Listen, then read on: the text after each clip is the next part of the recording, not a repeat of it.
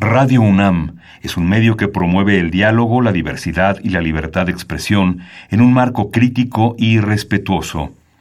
Los comentarios expresados a lo largo de su programación reflejan la opinión de quien los emite, mas no de la radiodifusora.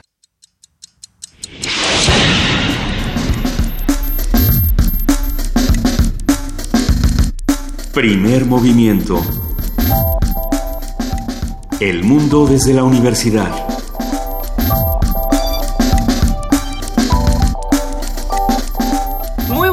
Días, bienvenidos a Primer Movimiento a través del 96.1 de FM y del 860 de AM. ¿Cómo estás, querida Juana Inés de esa jefe de información? Buenos días. Muy bien, Luisa, sobre todo porque quien sea Quetzalcoatl, Santa Claus, el, Papá Noel, la Befana o quien le traiga cosas a ustedes, a mí me trajo Seis días de vacaciones. Seis días de vacaciones. Muy buenos días, querido Miguel Ángel Quemain. ¿Cuántos días de vacaciones te trajo? Seis. También seis. ¿Y por qué a mí no me trajo ni uno?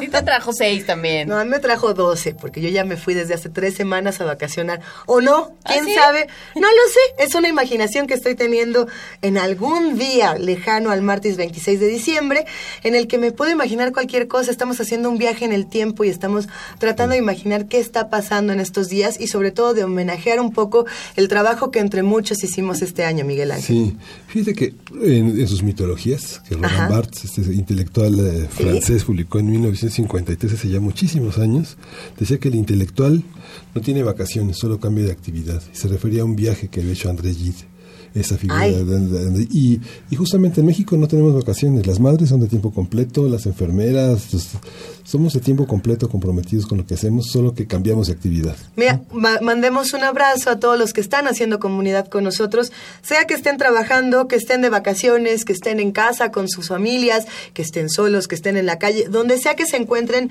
cuéntenos un poco de qué están haciendo y de cómo les ha tocado vivir estas realidades, estas muchas realidades en un 26 de diciembre de 2017. Arroba P Movimiento, diagonal primer movimiento UNAM. Y ahora no tenemos teléfono porque, como bien saben, estamos en el viaje del tiempo. Pero vamos a tener mucha información el día de hoy. Vamos a arrancar con salud. ¿Qué cuenta el reloj biológico? Es una charla que tuvimos con la doctora Carolina Escobar Briones. Ella es profesora del Departamento de Anatomía de la Facultad de Medicina de la UNAM. Así es. Y es una conversación que atrajo mucho a nuestros radioescuchas, a todos los que participamos en ella. Fue muy interesante. ¿Cómo, cómo mide el tiempo nuestro, nuestro organismo? Y cómo los diferentes organismos eh, miden el tiempo. Hablamos como, como casi siempre que hablamos de ciencia, de las moscas de la fruta y de todo lo que nos han permitido averiguar. Y por supuesto hablamos también, hay que decirlo, eh, porque hablamos de este tema porque se entregó el Premio Nobel de Medicina a una serie de investigaciones sobre, eh, sobre el reloj biológico, qué implica y qué, qué, nos dice y cómo se lee. Y bueno, también vamos a platicar un poco en nuestro día de nutrición sobre qué tienen de chatarra los alimentos. Eh, esta conversación fue muy triste. Bueno, a mí me encanta, pero fue triste porque descubrí que todas las chatarras que me gustan comer, pues no me las puedo comer. Y, y creo que a muchos se les rompió el corazón un día como este. Siendo 26 de diciembre, yo creo que sí se vale comer chatarra soy. Pero mejor vamos a ver qué más pasa en este programa y luego lo discutimos. A ver, también tuvimos en nuestra, tendremos en nuestra nota del día influencia de enfermedades de la temporada, una charla que tuvimos con el doctor Mauricio Rodríguez Álvarez cuando comenzaba el, el, el, 30 de octubre, cuando empezaba esta moción de que hay que vacunarse, de que viene la influencia de otras enfermedades. Bueno, pues usted ya se vacunó y si todavía no, eh, escuche por qué sí tiene que hacerlo y cómo funcionan las vacunas y cómo sobre todo funciona el rastreo el monitoreo de las, de las diferentes epidemias de influencia y de otras enfermedades en la Ciudad de México y en todo el país. ¿Tendremos también más información? Vamos a tener en la nota nacional también los migrantes de y en México. La doctora Lisa Ortega, quien es investigadora del Instituto de Investigaciones Jurídicas, habla de cómo, cómo nos vemos y cómo vemos a los demás desde nuestro país. Vamos a tener en Poesía Necesaria la Biblioteca de Ciegos de Juan Manuel Roca en voz de Arturo Flores Rojas. Esperemos que lo disfruten. Tenemos una mesa, también una mesa que tuvimos el miércoles 29 de marzo, China para principiantes. Yolanda Trápaga, responsable del Centro de Estudios China-México del posgrado de la Facultad de Economía de la UNAM, habla, hace un mapa de, esta, de este país para poder entenderlo. Ay, debo decir que esta fue una de mis conversaciones favoritas del año, sin lugar a dudas, fue una verdadera gozada. No hay otra forma de decirlo. Ojalá que los que nos están escuchando y los que nos vean también a través de, de TV UNAM la disfruten ¿Qué les parece si arrancamos con música y nos vamos preparando para todo este viaje en el tiempo? Adelante. A continuación vamos a escuchar Fandango Mije con la banda filarmónica del Centro de Capacitación y Desarrollo de la Cultura Mije. Esperemos que lo disfruten.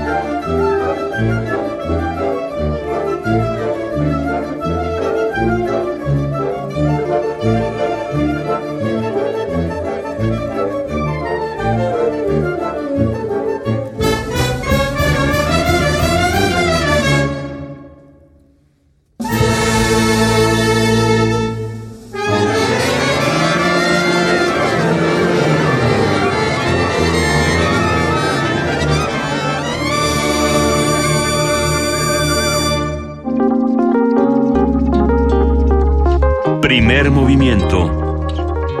Hacemos comunidad.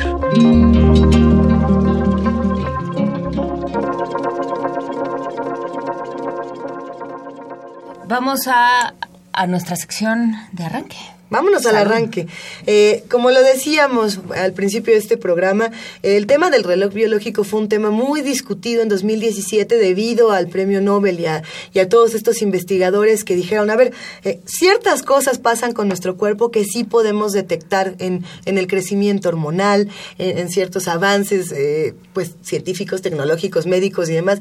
y la conversación que sostuvimos con Carolina Escobar Briones creo que fue verdaderamente interesante en este sentido ¿La recuerdan? Sí, justamente los temas relacionados con el genoma, con toda la eh, toda la morfología y la fisiología del cerebro han ido contribuyendo a tener cada vez un mapa que está hecho de, también de casualidades, de hallazgos que son eh, a lo largo de tres décadas de este grupo de médicos un, un, tema muy importante y que justamente la edad, el transcurso de la vida determina muchas de las cosas que, que tenemos, que padecemos y que, y, que nos conforman como seres humanos. Hagamos un salto para recordar de este martes 26 de diciembre hacia el martes 3 de octubre. Martes de Salud. El reloj biológico dirige los procesos fisiológicos y las conductas que el organismo realiza periódicamente, como los latidos del corazón, la presión arterial, la respiración y la actividad reproductiva. Además, coordina las órdenes sistémicas para que se eleven durante la noche los niveles de melatonina, que es la hormona encargada de controlar el ciclo diurno-nocturno. Este año los científicos estadounidenses Jeffrey Holt Michael Rosbach, Michael Jung recibieron el Premio Nobel de Medicina por descubrir los procesos moleculares que controlan el ritmo circadiano y que permiten comprender cómo los seres vivos adaptan su ritmo biológico para que se sincronice con las revoluciones de la Tierra. Por lo mismo, vamos a conversar esta mañana sobre el Nobel de Medicina, qué apunta, qué está premiando. Ya está con nosotros la doctora Carolina Escobar Briones, profesora del Departamento de Anatomía de la Facultad de Medicina de la UNAM. ¿Cómo estás, Carolina? Buenos días. Hola, buenos días días, ¿cómo están? Un gusto escucharte. Cuéntanos, por favor, ¿qué es esto del reloj biológico? ¿Quién se ganó el Nobel? ¿Cómo, llegamos hasta el día de hoy? Bueno, pues como dijeron ya ustedes en la introducción de este mensaje, estas tres personas estaban estudiando, en realidad fíjense que ellos estaban estudiando mosquitas de las frutas, que son estas mosquitas chiquitas que aparecen luego en el plátano y en algunas frutas que ponemos en nuestra casa. Se llaman drosófilas. Y ellos estaban viendo que esas mosquitas tienen un ritmo, un ciclo circadiano que se llama, porque se parece al día, circadiano de día, y que esas mosquitas estaban despiertas en el día y dormidas en la noche. O bueno, algo que parecía como dormido, como quietas, ¿no? Pero junto con esto también parecían tener ciclos como de alimentación y de reproducción. Y todo asociado a las 24 horas. Entonces ellos dijeron, pues aquí debe haber algo que les dice el tiempo. Ah, claro. Y se pusieron a buscar en estas moscas, ha sido muy fácil hacer estudios moleculares para identificar genes, y entonces ellos identificaron un gen que mostraba también un ritmo de 24 horas en su transcripción. Esto quiere decir un ritmo en cómo se lee, se genera su proteína y luego se degrada. Se genera y se degrada. Y a este, este gen que ellos encontraron con un ritmo de 24 horas le llamaron periodo o period en inglés y que después ya como de cariño le pusieron per, ¿no? Bien, bien, bien. Y entonces ellos pudieron clonar este gen, modificar este gen y al modificarlo, mutarlo, se dieron cuenta que cuando lo cambiaban también cambiaban los ritmos de estas mosquitas. Por lo tanto dijeron, ah, pues este gen debe estar dándole el ciclo de 24 horas a, a las moscas, pero necesita como otro gen, dijeron, no puede ser que nada más un gen haga esto. Y se exploraron más y encontraron otros genes que también participaban dando estos ciclos y generando como una interacción entre ellos. Estos genes interactúan entre ellos dando el ciclo de 24 horas. Y así descubrieron otros genes que le llamaron cycle, que le llamaron clock, le llamaron timeless, ajá, y con esto ellos sentaron la base de que la conducta, para que tuviera ritmos de 24 horas, necesitaba de genes. Y por supuesto, con esto muchos otros investigadores se fueron a buscar en otras especies y sobre todo en el mamífero para poderlo aplicar al ser humano, ¿no? Y encontraron que efectivamente también en los mamíferos hay estos genes reloj, les llamaron ahora genes reloj, que le dan tiempo a todas las funciones del cuerpo para que nosotros funcionemos con el ciclo día y noche. Esto es muy importante porque ellos recibieron el Premio Nobel de Medicina y uno diría, bueno, ¿y todo esto que tiene que ver con la medicina? Pero entonces esto se ha podido aplicar para las funciones en salud, porque sabemos que todos los órganos del corazón, el pulmón, el estómago, el hígado, todos muestran estos ciclos.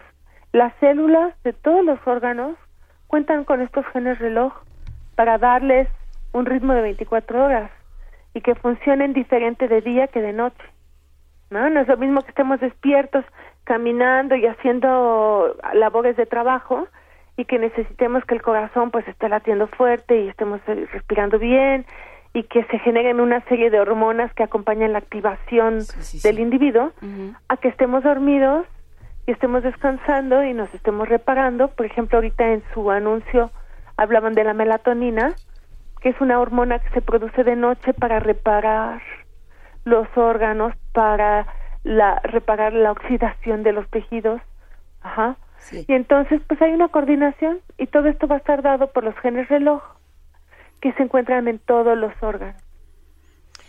Eh, entonces, ¿qué se, ¿qué se pensaba, eh, doctora? ¿Qué se pensaba antes de esto? Eh, antes de estas de estos descubrimientos, ¿qué pensábamos que sucedía con estos ciclos y qué los regulaba? Había muy poquitos estudios, casi todos eran observacionales, digo, sí había, porque ya había algunos cronobiólogos que habían estado observando a los animales, era un tipo como de observación.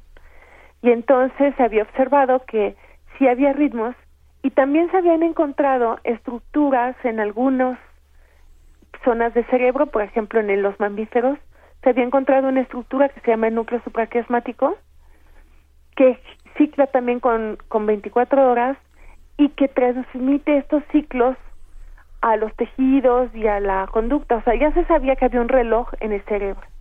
Pero se pensaba que este reloj era el único que tenía la capacidad de medir el tiempo. Cuando se encontraron los genes reloj, se dieron cuenta que el supraquiasmático, aunque es un, aunque funciona como reloj en el cerebro, no es el único, sino que todas las células del cuerpo tienen la capacidad de ciclar. Y que en un momento dado si el reloj central del cerebro no funcionara bien, los genes reloj de los tejidos pueden continuar ciclando y pueden también tomar señales del ambiente para seguir ciclando y darle tiempo a algunas funciones. Claro, ya no se organizan tan bien, ¿verdad? Pero siguen ciclando. Y bueno, ¿qué importancia tuvo esto? Que se ha visto que algunas enfermedades y patologías se pueden deber a que los genes reloj en algunos órganos empiezan a funcionar mal. Particularmente esto se ha visto para el cáncer. En el cáncer se ha visto que las células pierden este ritmo de 24 horas y se empiezan a, reproducir muy rápido. Entonces, una de las propuestas de tratamiento para, para detener esta, esta reproducción desmedida de los tumores es justamente abordar los genes reloj en, estas, en estas células tumorales o cancerígenas. Entonces, es importante porque ahora algunas patologías se pueden asociar a que el, el órgano, las células, no pueden ajustarse al ciclo de 24 horas y están perdiendo su coordinación. Los ciclos circadianos tienen que ver, no, no solo tienen que ver con el sueño, sino con distintos momentos en que la melatonina se detiene y otros en los que repara. Hay distintos momentos de distintas filosofías como la china en la meditación o la hindú en toda esta, esta cuestión del yoga que permiten controlar de, alguna manera estos ciclos. Entre nosotros serían las, las, las siestas. Meditar baja el ritmo circadiano, estimula la melatonina, pero también las siestas. ¿Cómo funcionan estos ciclos del sueño a lo largo del día? ¿Se recupera? ¿Vuelve, vuelve a producirse melatonina? Se, se, oxigenan, se recuperan los órganos. Este... Bueno, no, en realidad no. ¿No? Eh, la melatonina se le llama la hormona de la noche porque para que se pueda producir el individuo tiene que estar a oscuras. Por ejemplo, las personas ahora que se salen en la noche y se exponen a la luz porque vamos a un restaurante, porque eh, nos sentamos frente a la computadora y tenemos la luz enfrente de los ojos, porque tenemos las luces prendidas en la casa, eh, los trabajadores nocturnos que están en fábricas y están expuestos a la luz, aunque sea de noche, si hay luz, la melatonina no se produce. Entonces, la melatonina efectivamente es una hormona eh, circadiana, pero requiere de condiciones muy precisas. O sea, requiere de un ciclo de, de luz, oscuridad, luz, oscuridad, porque así, así se desarrolló la especie humana, en un ambiente en donde había oscuridad. Lo que sucede ahora con la sociedad moderna es que tenemos la luz artificial y nos exponemos a la luz y entonces estamos violentando todas las condiciones normales que necesitaba el, sistema circadiano. Entonces tenemos ahora un problema en la sociedad moderna que se expone a la luz y que empieza a desarrollar muchas patologías porque le falta la oscuridad. Entonces, bueno, la meditación y si el individuo tiene los ojos cerrados y está en un ambiente semioscuro, pudiera ser muy útil para restaurar un ambiente de, de reposo. Pero no lo reemplaza, o sea, no reemplaza el cielo oscuro. No, para nada, para nada. Eh, soy la única a la que le preocupa las moscas de la fruta. ¿Por qué, no se, ¿por qué se estudia tanto las moscas de la fruta? todo todo lo que se descubra en, en medicina o en química o en bioquímica pasó por las moscas de la fruta, ¿no, doctora? Claro, es que em, eh, le, digo lo mismo porque yo también, yo trabajo ratas, ¿no? Y entonces cuando iba a los congresos y veía a todas estas personas que presentaban las moscas de la fruta, decía, ay, qué flojera, ¿no?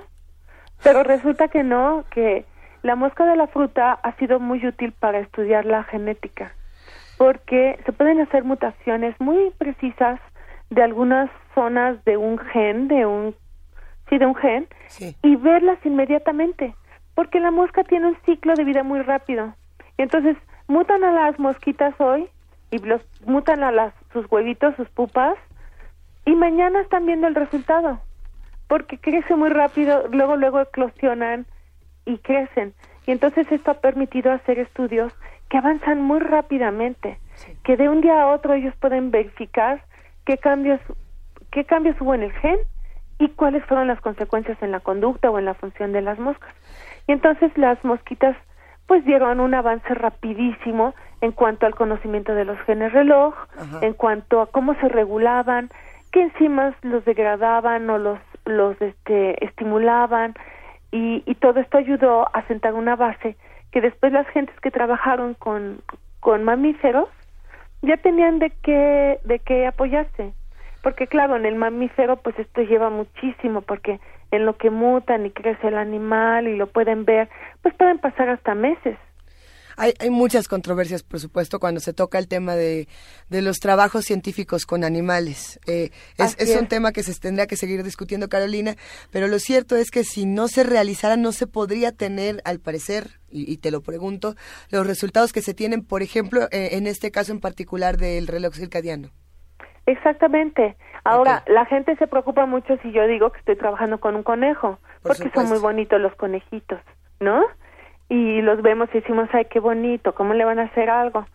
O todavía hasta con las ratas hay gente que se enoja y dice, oigan, ¿cómo le pueden hacer esto a un animal? Pero cuando uno dice que está trabajando con una mosquita, ninguna, ningún grupo de, de protectores de animales se han dictado en contra de que alguien trabaje con una mosquita. Todavía.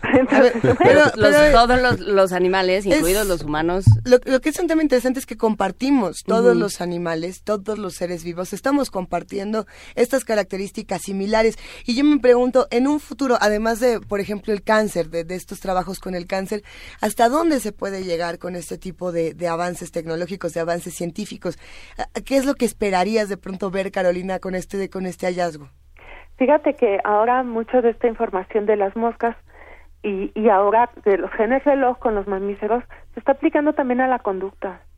Por ejemplo, eh, se está encontrando que personas que tienen alterado uno de estos genes reloj tienen mayor propensión a desarrollar adicciones, tienen mayor propensión a desarrollar depresión, se está asociando a problemas mentales, a problemas de aprendizaje. Eh, y entonces los genes reloj van a tener una pues un impacto muy fuerte. Eh, hay algunas enfermedades metabólicas, por ejemplo la diabetes, la, el síndrome metabólico que aquí nos afecta muchísimo en México, ¿no? Que parecen estar asociados también con un ritmo de vida que altera el funcionamiento de los genes reloj. O sea, la gente que duerme mal, que se expone a la luz en la noche, que come a deshoras y que come sobre todo en la noche, modifica el funcionamiento de los genes reloj. Acabas de descubrir eh, básicamente todo mi día. Entonces, lo, que me preocupa, y es que no soy, probablemente no soy la única, sino que todos los que estamos aquí y muchos de los que nos escuchan, tendremos la duda de qué podemos hacer para revertir algo como esto y no enfrentarnos a un problema en el futuro y no esperar a que los avances tecnológicos, científicos, eh, intelectuales nos lleven a, un cambio en nuestro ciclo circadiano. Pues fíjate que aquí lo que decían las abuelitas, hay que respetar los tiempos. Eh, come a tus horas, duerme a tus horas, porque eh, exactamente, quizá lo más importante por lo que ellos recibieron el premio Nobel y volvamos a los premiados, es que ellos han puesto en evidencia que nuestro cuerpo tiene un reloj y que ese reloj lo tenemos que respetar porque el, el, el cuerpo funciona con ese reloj. Y entonces, pues nosotros hacemos lo que se nos da la gana todo el día con nuestros tiempos, ¿no? Y no sabíamos qué tan importante era este reloj para que funcionen bien todos los órganos, todas las células. Entonces, bueno, pues el consejo es que hasta donde no sea posible, tratemos de ser muy metódicos con nuestro dormir, nuestras actividades y el comer, que son funciones esenciales que le dan tiempos a las células y que pueden modificarlos en el reloj. Entonces, pues tratar de dormir las horas que tenemos que dormir, tratar de comer pues siempre a la misma hora, el desayuno, la comida, la cena, no comer a deshoras, sobre todo no comer de noche, eh, pues muy ordenaditos, ¿no? muy ordenaditos. los tacos al pastor empiezan a las 7 de la noche en la mayoría de las colonias. Sí, bueno, yo me imagino Aunque hay de 24 horas tacos al pastor. puedes no comer tacos al pastor y creo que tu vida no va a sufrir tanto tanto. No, no va a mejorar. Aunque dicen que el alcohol se metaboliza mejor de noche. El hígado funciona en la, hacia la tarde. Pues de todas maneras es complicado que se metabolice. Pues yo sugeriría que si se van a comer sus tacos al pastor se los coman temprano y no las, a la una de la mañana. Y el cortisol es la hormona del estrés, es la de, le cede el paso, la melatonina le cede el paso al cortisol justo antes de comer empieza la caída, después de comer empieza la caída del cortisol. ¿Cómo funciona esa hormona que también le llaman la hormona del estrés? Fíjate, Miguel Ángel, que es una pregunta muy interesante porque se ha visto que el cortisol también es una hormona que le da tiempos a las células. En las personas normales, que no están muy estresadas, vamos a decir, el, el cortisol tiene un pico antes de que te despiertes o justo cuando te estás despertando. y, y está regulado por un reloj. O sea, aunque tú eh, no usaras despertador y lo que sea, todos los días a la misma hora, por ahí de las 6 de la mañana, eh, vas a tener un pico de cortisol. Y este cortisol es muy importante para darle energía a tus células que te puedas levantar de la cama, porque el cortisol promueve la entrada de glucosa y de energía a las células. Y entonces, de alguna manera, necesitas esa energía para empezar el día. Ahora, cuando te, te estresas mucho, las personas que están muy estresadas y que tienen estrés durante el trabajo o en la casa en la tarde cuando llegan o yo qué sé. Los que trabajan en un noticiero, por ejemplo. sí, sí, tal cual. Tienes otros picos de cortisol adicionales. O sea, tienes ese importante que te da la señal de que ya levántate, ya es tu hora, pero tienen otros picos de, de cortisol a otras horas y esto también confunde al reloj biológico porque empieza a tener otras señales de activación en otros momentos en donde no debería haber llegado esa señal. Eh, el, el, ejercicio, la, la, mañana es un pico también de, en el caso de los hombres, de testosterona y un riesgo porque la presión sanguínea es alta y muchos médicos consideran que es un riesgo de, de, infarto en la, la, mañana. ¿Cuál es la mejor hora de hacer ejercicio dentro del orden circadiano? Fíjate que eh, no se sabe muy bien, pero nosotros acabamos de hacer un estudio con un estudiante, Julián, Julián Uriarte, que estuvo ahí en mi laboratorio trabajando, porque le gusta mucho hacer ejercicio. Y entonces me dijo, yo quiero hacer algo sobre ejercicio. Y dijimos, vamos a ver cuál es la mejor hora. Lo hicimos con ratas, ¿eh? y entonces pusimos unas ratas a ejercitarse todos los días a su hora en que se despiertan, otras a la mitad de su día que están activas y otros al final que sería como los que vamos al gimnasio en la noche. Fíjate que las que mejor resultaron fueron las que hacían ejercicio temprano. Ah, sí. Ajá. Les medimos varios indicadores de actividad metabólica, les seguimos su peso corporal, el desarrollo de los músculos y las que sacaron mayor ventaja del ejercicio, todas se beneficiaron. Hay que decir que el ejercicio es bueno. Y entonces todas las que hacían ejercicio mantenían el peso bajo y, te, y manejaban bien su glucosa. Pero las que tuvieron mejor manejo de lípidos, por ejemplo los triglicéridos, el colesterol, fueron las que se ejercitaban temprano. ¿Por qué no pusieron a Julián mejor a hacer el ejercicio? Hubiera sido más interesante. si, si vas a hacer ejercicio, qué bueno que lo hagas a la hora que sea, ¿no? Porque siempre te da beneficios. Pero sí vimos que, por ejemplo, las que se ejercitaban en la noche tenían cambios en sus ritmos circadianos. Y se movían sus ritmos circadianos en los días en que hacían ejercicio. Y eso a lo mejor a largo plazo te desajusta un poco de pues, esto que decíamos, de irte a tu cama a las horas que te tienes que ir a dormir, ¿no? y no no posponer el irte a la cama hasta muy tarde porque entonces tampoco te puedes despertar temprano.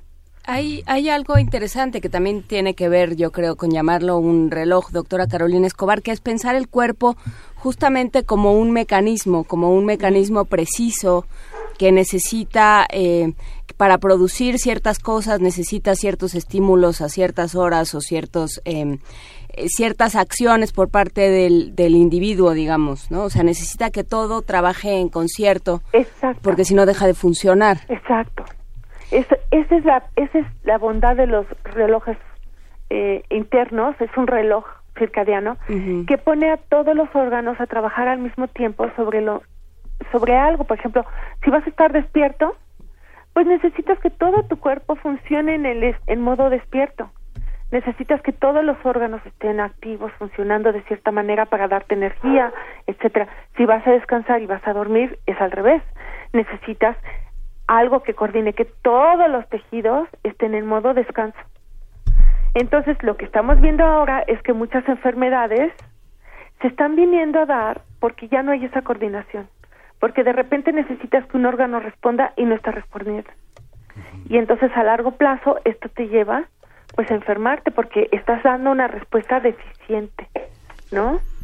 Una, una pregunta, Carolina, de todo, de todas estas personas que cada año y, que cada cierto periodo se postulan para ser premiadas o son postuladas por otros, ¿qué otro hallazgo eh, científico, médico, viste que te dejó impresionada en los últimos años y que se pueda relacionar para poder seguir trabajando y construyendo otras cosas? Que no sea el trabajo de ellos. Así es. Ajá. Fíjate que lo más importante, creo yo, dentro del estudio de la medicina ha sido el desarrollo de terapias, de, de fármacos que ayuden a detener algunas enfermedades, ¿no? Y en ese sentido, pues justamente la biología molecular ha estado aportando información de muchas moléculas muy finas, muy específicas para un factor pequeñito que que es quizás el desencadenante de una enfermedad. O sea, en vez de dar así una bomba, ¿no? Abordar un factor pequeñito dentro de la cadena de producción de proteínas o dentro de la cadena de reproducción de una célula para poderla modificar. Y creo que esto es, es un avance muy importante. Desafortunadamente, las farmacéuticas pues van lento, ¿no? Porque muchas veces hay que patentar, hay que probar, hay, hay que hacer muchas cosas, pero creo que esa es una parte muy importante. ¿Y la sexualidad, Carolina, cómo funciona? ¿Funciona lo mismo, digamos, la, la, producción de hormonas y su tiempo en el, en el, marco de las 24 horas funciona igual que en hombres que en mujeres? Ajá, sorprendentemente, eh, se ha visto que, por ejemplo, la testosterona, que es en el hombre la hormona que estimularía la, la actividad sexual, tiene un pico en la mañana. Y casi todos pensamos siempre en actividad sexual en la noche, ¿verdad? Sí. Que es cuando tenemos tiempo. Y entonces resulta que la, la, la, la sociedad nos ha ido enmarcando en haciendo cosas.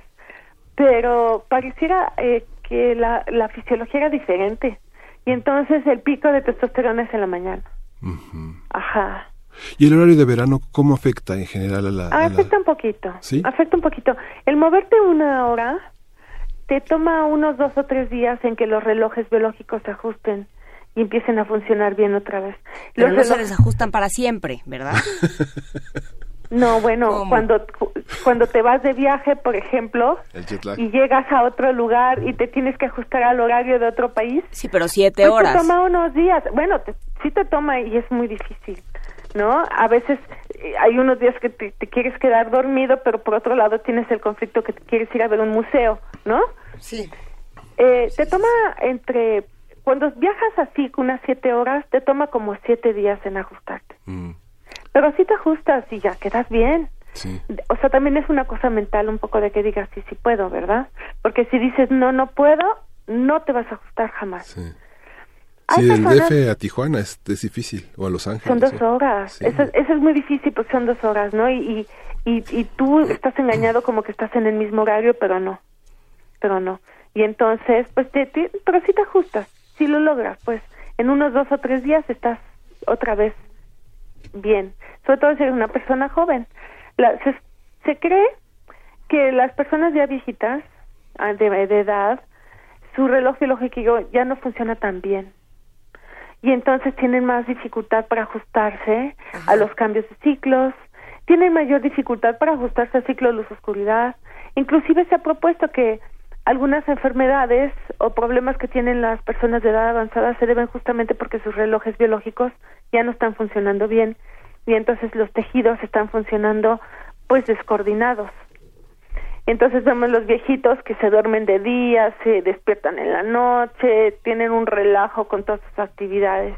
Y si tú te los llevas de viaje a Tijuana, por ejemplo, pudieran tener un problema para ajustarse a este nuevo hogar. Pero eso no lo esperaríamos de la gente joven o de la gente sana. La gente normal, pues eh, sana, debería poderse ajustar en unos cuantos días a un cambio de horario. Venga, pues entonces, ¿cómo podemos cerrar una conversación como esta? Ya pasamos por los jóvenes, por los adultos, por los adultos mayores, por diferentes ciclos y etapas. ¿Con qué nos quedaríamos de todo esto, Carolina? Nos quedaríamos con que hay que ser ordenados en el tiempo. Que sí es importante tener en mente que tenemos un reloj interno, que este reloj necesita orden en cuanto a tus actividades, tu forma de comer. Eso te va a dar más salud. Te va a dar salud. Eh, muchas enfermedades, patologías van a tener como origen el haber violentado estos tiempos porque entonces tus órganos ya no funcionan bien y que estas personas pues justamente recibieron el premio Nobel por haber puesto en perspectiva la relevancia de un reloj biológico.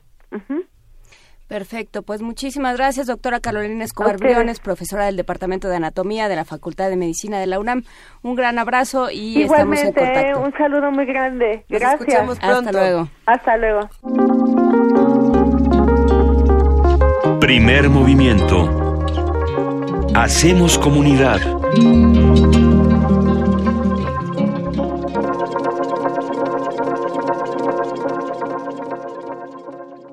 Y bueno, después de esta interesante charla sobre lo que está ocurriendo con el reloj biológico y sobre lo que ocurre con los premios a la ciencia, los fomentos a la ciencia, que también tendríamos que discutirlos más adelante. Y lo que pasa con las moscas de la fruta. Lo que pasa con las moscas de la fruta, qué maravilla. Bueno, después de todo esto hay que preguntarnos qué tienen de chatarra los alimentos chatarra. Y a mí esta conversación me duele, ya lo estábamos diciendo al principio, eh, pero también creo que es importante que sepamos que no podemos estarle dando tanta chatarrización a nuestro Sí, ese 29 de marzo escuchaba primer movimiento desde el automóvil porque no, no, no vine a esa emisión y escuchaba con mucha preocupación la, la, falta de ética de algunas industrias eh, alimenticias que hacen cosas chatarra sin pensar en el deterioro que los consumidores van a tener. Ese fue uno de los eh, una de las intervenciones más interesantes de ese momento. Vamos a escucharla. Vamos a escuchar a la doctora Diana Tamara Castañares con qué tienen de chatarra los alimentos chatarra.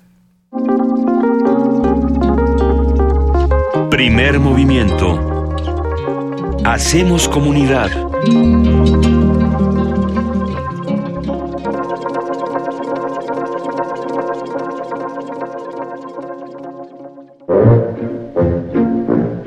Nutrición y activación.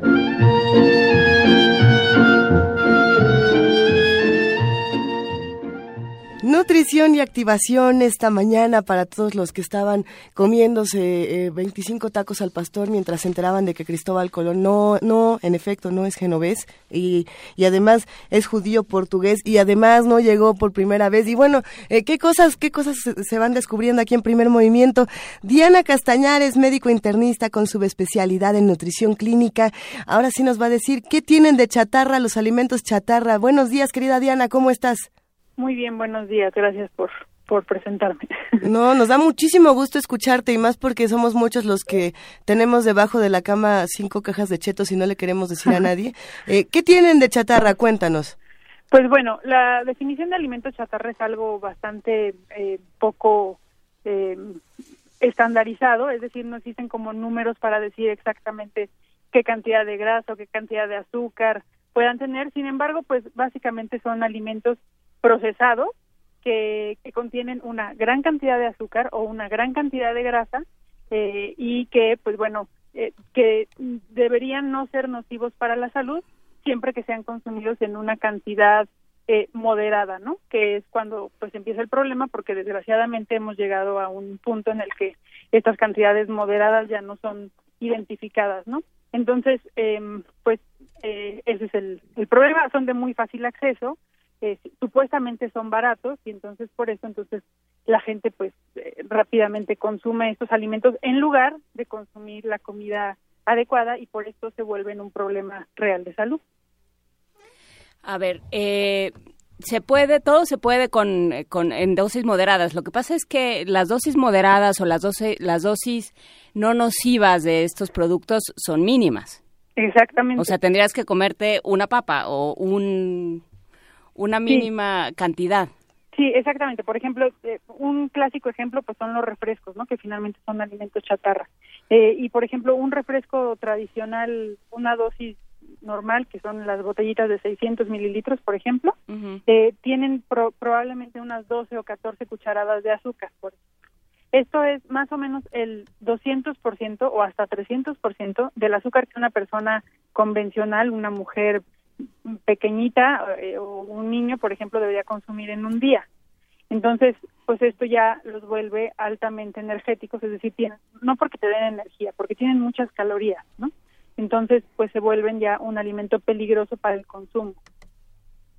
entonces, igual, o sea, pasa con la grasa, a veces, pues bueno, por, por una bolsa de papitas probablemente no sea un problema, sin embargo, eh, eh, si además de esto en la casa se come de una manera inapropiada, eh, comemos alimentos fritos en otras cosas y demás, entonces ya empezamos a consumir un, exceso de grasa saturada, ¿no? Entonces, el problema es que, digamos, no no vamos a saber cuantificar cuándo es suficiente y cuándo no. Entonces, pues bueno, no la idea sería no consumirlo, es la verdad, ¿no? Sí, pero a ver, a ver Diana, vamos a imaginar que aquí hay alguien en primer movimiento y no soy yo, y de verdad no soy yo, que todos los días sale después del programa y se compra una bolsa gigantesca de papas, porque pues es, parte de su... Y ya todos volteamos a ver al sospechoso. Pero ya, pero es un sospechoso, nadie sabe. Pero no solo eso, sino que además no come nada en muchas horas y bueno, el, asunto es que creo que además eh, no, no, es el único sujeto, porque somos muchos los que hacemos cosas similares. Eh, ¿Cómo nos recuperamos de esto? Porque no es fácil, eh, bueno, sí es bien fácil decir, bueno, lo dejas de comer y tan tan, pero, pero en realidad genuinamente hay, hay un apego, me atrevería a decir hasta emocional, espiritual, con todas estas chatarras picosas, sabrosas. Hay un acceso mucho más sencillo que a cualquier otra cosa. Pues bueno, lo de la ¿Cómo empezamos? a mí me parece que es, es esta no sé si ya lo había comentado con ustedes, pero es esta fantasía de que somos libres de comer lo que queramos, ¿no? O sea, este, el mundo tenemos todas las opciones, somos libres, podemos comer lo que se nos antoje. Entonces, esta falsa libertad nos hace creer que entonces está bien y está justificado que consumamos lo que se nos pone enfrente, ¿no? Pero bueno, de verdad yo me pongo a considerar un kilo de papa, papas fritas, o sea, de, las que vienen en bolsitas metalizadas y demás, eh, cuesta alrededor, un kilo, cuesta alrededor de 160 pesos. Digo, yo no sé qué fruta cueste eso, yo creo que ni las cerezas traídas de, de Francia puedan costar ese, ese precio, ¿no? Entonces, eh, no me parece nada barato ni accesible realmente, ¿no? Es, es un producto realmente caro. Sí, pero eh, si uno está en medio de la calle eh, con hambre, ese es pues el tema. Ese es el tema porque no nunca planeamos y, nos hemos vuelto tan eh, creemos que la libertad está ahí en que puedo hacer lo que quiero que en vez de decidir consumir lo que tenemos que comer, mejor nos exponemos a ver qué se nos pone enfrente. Y la gente que va al gimnasio y que hace ejercicio exhaustivamente también cree que puede comer lo que quiera, ¿no? También, bueno, ese, ese es otro, es un tema interesante también, como el deporte los vuelve a veces eh, los consumidores extremos de cosas que no necesitaban, ¿no? Eh, pero bueno, mientras tanto, pues sí, en realidad deberíamos llevar, porque es muy portable traer una manzana en la bolsa, no es nada difícil, está empaquetadita y todo, y, o sea, empacada por su propia cáscara, pues, ¿no? O un plátano, no tiene ninguna dificultad traerlo. Entonces, pero pero no lo hacemos porque no vamos a la tienda, porque muchas cuestiones que, que realmente son un problema de salud gravísimo, ¿no? O sea, el no organizar los tiempos del consumo de alimentos, ¿no? El no tener unas horas para comer en el trabajo es gravísimo. Es un problema de salud pública, no es nada más un problema personal de falta de organización, es todo el sistema eh, en contra de que la gente pueda alimentarse de manera adecuada, ¿no? Entonces, pues probablemente por ahí empiecen los conflictos de que entonces la comida chatarra de verdad se vuelve algo necesario porque es lo que está al acceso. ¿Cómo, cómo distinguir, digamos, pensando en etiquetas, cómo distinguir la comida chatarra? Digo, es, o sea, alguien, alguien dio una definición ahorita en redes sociales eh, que me parecía muy atinada. Alex Cardiel dice, fácil, si en lugar de piel tiene envoltura metalizada y si en lugar de semilla tiene tazo, debe ser un alimento chatarra. Exactamente, pues sí, algo, algo, algo por el estilo que se este, puede identificar. En las etiquetas, por ejemplo, eh, recuerden que las etiquetas están diseñadas para confundirnos un poco más ahora, pero todas las etiquetas están diseñadas para explicar el consumo que debería tener una persona que consume 2.000 calorías y como ya les había platicado, esto es un consumo alto para la mayoría de la población. Eh, pero bueno, fundamentado en esto tiene el consumo, dice cuántos carbohidratos tiene, el 20% en porcentaje de carbohidratos y de grasas, por ejemplo, que contiene para una dieta saludable, según esto. Entonces, pues ahí es donde podemos ver si contiene eh, un 20%, por ejemplo, pues probablemente para una bolsita chiquitita de comida, tener el 20% del producto de eh, carbohidratos del día, pues va a ser excesivo, ¿no? Pero les digo, la verdad es que esto es difícil de considerar. En realidad, todos los alimentos procesados se pueden volver chatarra cuando los estamos consumiendo en exceso sobre la dieta que deberíamos tener. Hay, hay muchos comentarios en redes sociales porque sin duda este tema despierta las más bajas pasiones alimenticias de, todos los que nos escuchan. Eh, en, efecto, sí, algunos nos dicen por aquí es que ni siquiera es comida, aunque se, aunque se ingiera, no, estos no son alimentos como tal. Eh, ¿Qué otra cosa nos están diciendo? Nos preguntan, ¿y si me como un Miguelito después de cada comida, eso me hace daño? Pues el Miguelito tiene, además de que tiene conservadores y demás, es es un concentradito de azúcar también, es como el, azúcar que le echamos al café o así. Eh, y pues sí, se puede, un Miguelito al tres veces al día probablemente no sea un exceso si, el, si la persona está consumiendo una dieta más o menos saludable, ¿no? Pero, eh, pues bueno, dependerá de la cantidad de Miguelitos y si además le echa azúcar al café y si además toma refrescos y si además come 18 frutas al día, pues a lo mejor ya es un exceso de azúcar en la dieta.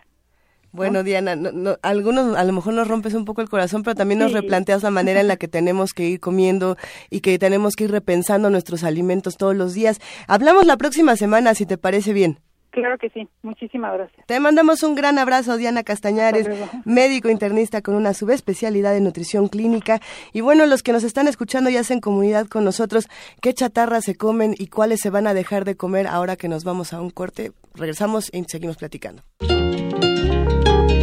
Primer movimiento.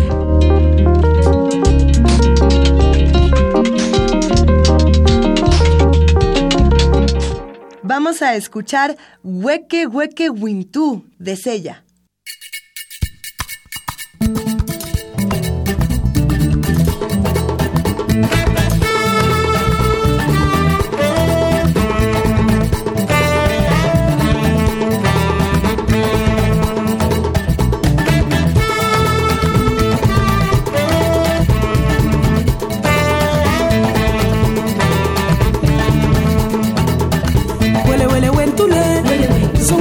chesola konatara chelolan masinga bo walaya no yaramno welewele wentu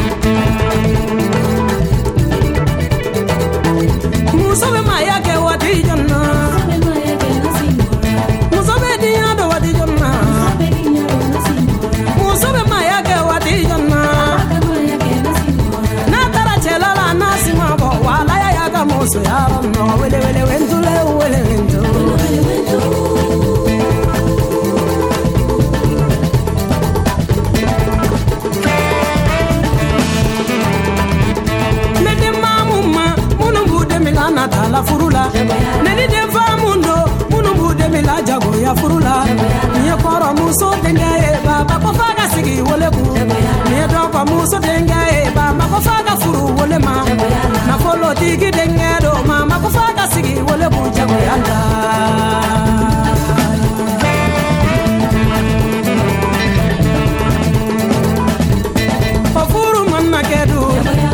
tɛ sɔrɔ furu la o furu mana kɛ dun bonya tɛ sɔrɔ furu la o furu mana kɛ dun karama tɛ sɔrɔ furu la nimisatɔ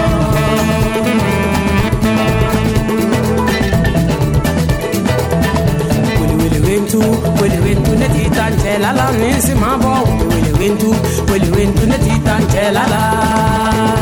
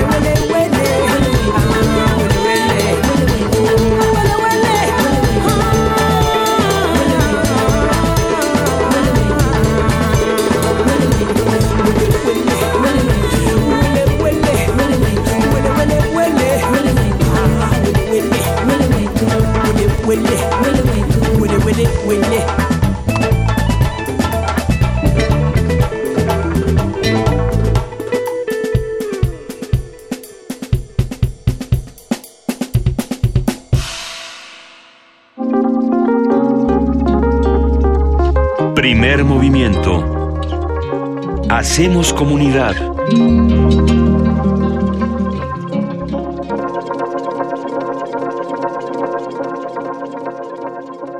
Acabamos de escuchar Hueque Hueque Wintu con Sella. Pues nos vamos a una breve pausa aquí en primer movimiento a través de Radio UNAM, que está en el 96.1 de FM y en el 860 de AM, para regresar a las 8 de la mañana, no solamente con Radio UNAM, sino también con nuestra familia de TV UNAM en el canal 120 y en el 20. Si usted anda de vacaciones descansando acostadito, acurrucado, préndale a la tele Y bueno, y el radio, póngalos, es más, ponga los dos al mismo tiempo. de ver qué pasa. Póngale al internet también a tv.unam.mx o a radio.unam.mx todos los dispositivos al mismo tiempo a ver qué caos radiofónico televisivo hace y vamos a divertirnos en esta transmisión.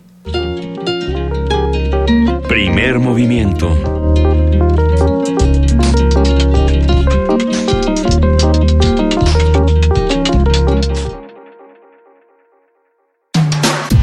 En redes sociales, en Facebook como Primer Movimiento UNAM y en Twitter como P Movimiento o escríbenos un correo a primermovimientounam@gmail.com. Hagamos comunidad.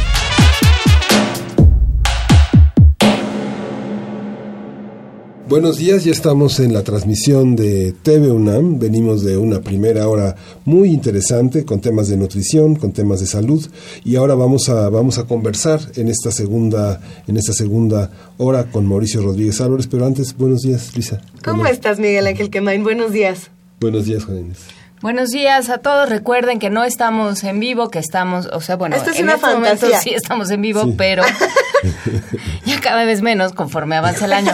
Pero por lo pronto, sí, estamos hablando desde el pasado a nuestros yo del futuro y a los ustedes del futuro también. A los tus del futuro. El 26 de diciembre, martes, vamos a rememorar, a hacer este ejercicio de repasar aquello que sucedió en el año que consideramos más interesante y más importante. Eh, tra- compartirlo de nuevo con ustedes. Vamos a hablar sobre influencia y enfermedades de la temporada con el doctor Mauricio Rodríguez Álvarez. Y tiene que poner mucha atención porque esta- son las preguntas que muchas veces se nos olvidan en la consulta pediátrica, en la consulta geriátrica. Hizo un recorrido Mauricio Rodríguez Álvarez, que es, quien es profesor del Departamento de Microbiología de la Facultad de Medicina de la UNAM, de cuáles son las principales afecciones en esta temporada que todavía no termina, que termina en enero. Este, de virus, de bacterias, de todo lo que afecta, Pero este, mire. de todo lo que afecta a las vías aéreas. Si no te vacunaste Sí. por ahí de noviembre, va a estar difícil que la vacuna que te pongas el 26 de diciembre, hoy en nuestro viaje en el tiempo, sirva de mucho. Sí. Y eso era algo que se nos comentaba. Hay que ponernos las vacunas cuando se nos dice que hay que ponernos las vacunas. No hay que intentar retar al destino porque probablemente si usted no se vacunó por ahí de noviembre, como por ahí del, ¿qué será? 6, 5 de noviembre, le va a dar un bicharraco asesino. Tenga usted cuidado, Sí, cuídese, tápese, cuídese, cuídese. Y, bueno, y no solo, no necesariamente a usted que nos escucha, sino a alguien que esté a su alrededor. A lo mejor a usted no le va tan mal, pero a quien está cerca, que a lo mejor está Hijo, un poco sí. más vulnerable de, eh, su- de las defensas, de las vías respiratorias, pues probablemente sí le pegue más. Entonces, eh, sí, la salud pública como una- un compromiso colectivo, el monitoreo de la salud pública también como un compromiso de Estado y de todos los que estamos pues conviviendo unos con los otros. Vamos a escuchar lo que tiene que decir al respecto Mauricio Rodríguez Álvarez. Primer movimiento. Hacemos comunidad.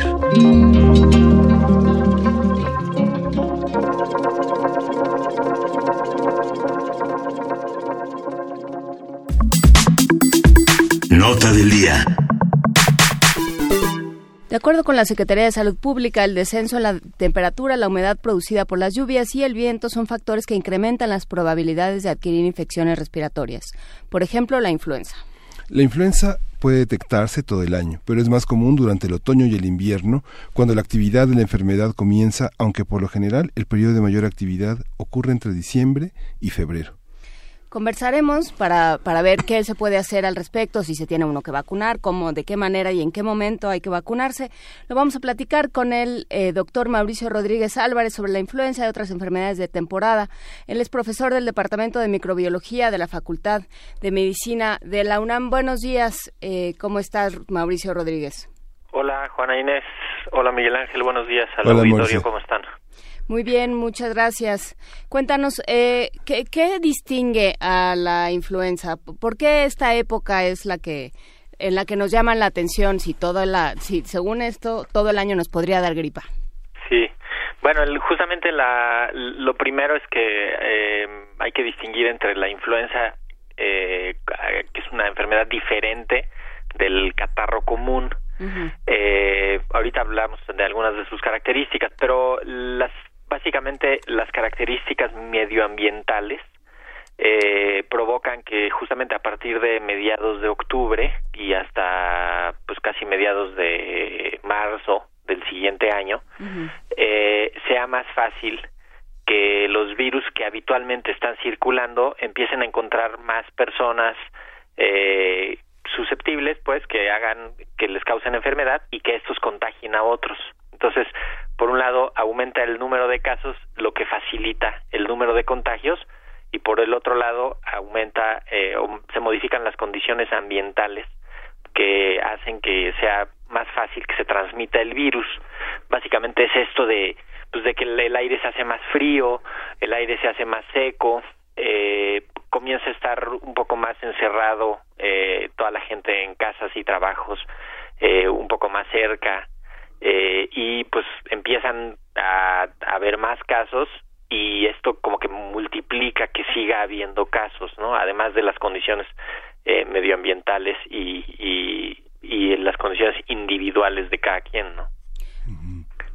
Cuando se dio esta, este brote de influenza que alarmó tanto al sistema de salud mexicano, eh, ya había ya había, había tenido una presencia tan mortífera, tan letal, una, un virus como este, eh, o, es una cosa de siempre, de que la gente que no se una gripe mal cuidada, como dicen, conduce a, a consecuencias este, muy peligrosas. ¿Cómo funciona? Bueno, lo que lo que pasó en el 2009 y que viene a colación con la pregunta previa, justamente en 2009 ya estaban pues ya estaban cerrando las carpetas de la de la temporada porque pues más o menos a finales de marzo, eh, principios de abril ya se, se terminó la temporada.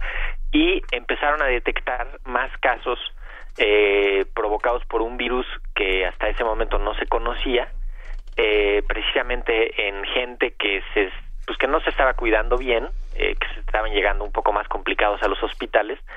Y de pronto pues hubo como un, un resurgimiento de la epidemia que en realidad superó las todas las expectativas y se terminó convirtiendo en una pandemia que es que se va pues prácticamente a todo el mundo del virus.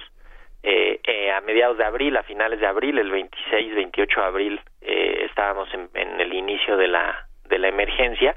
Y fue básicamente pues porque era un virus que no lo conocía prácticamente nadie, era un virus nuevo que, que pues que empezó a encontrar eh, personas en su camino y se fue contagiando, contagiando, contagiando y uh -huh. se sumó a que la mayoría de las personas se esperaban mucho tiempo para ir a buscar atención médica, eh, se automedicaban, creían que les iba a pasar rápido eh, y llegaban un poquito más complicados cuando además de que ya habían empeorado, pues ya habían hecho más contagios.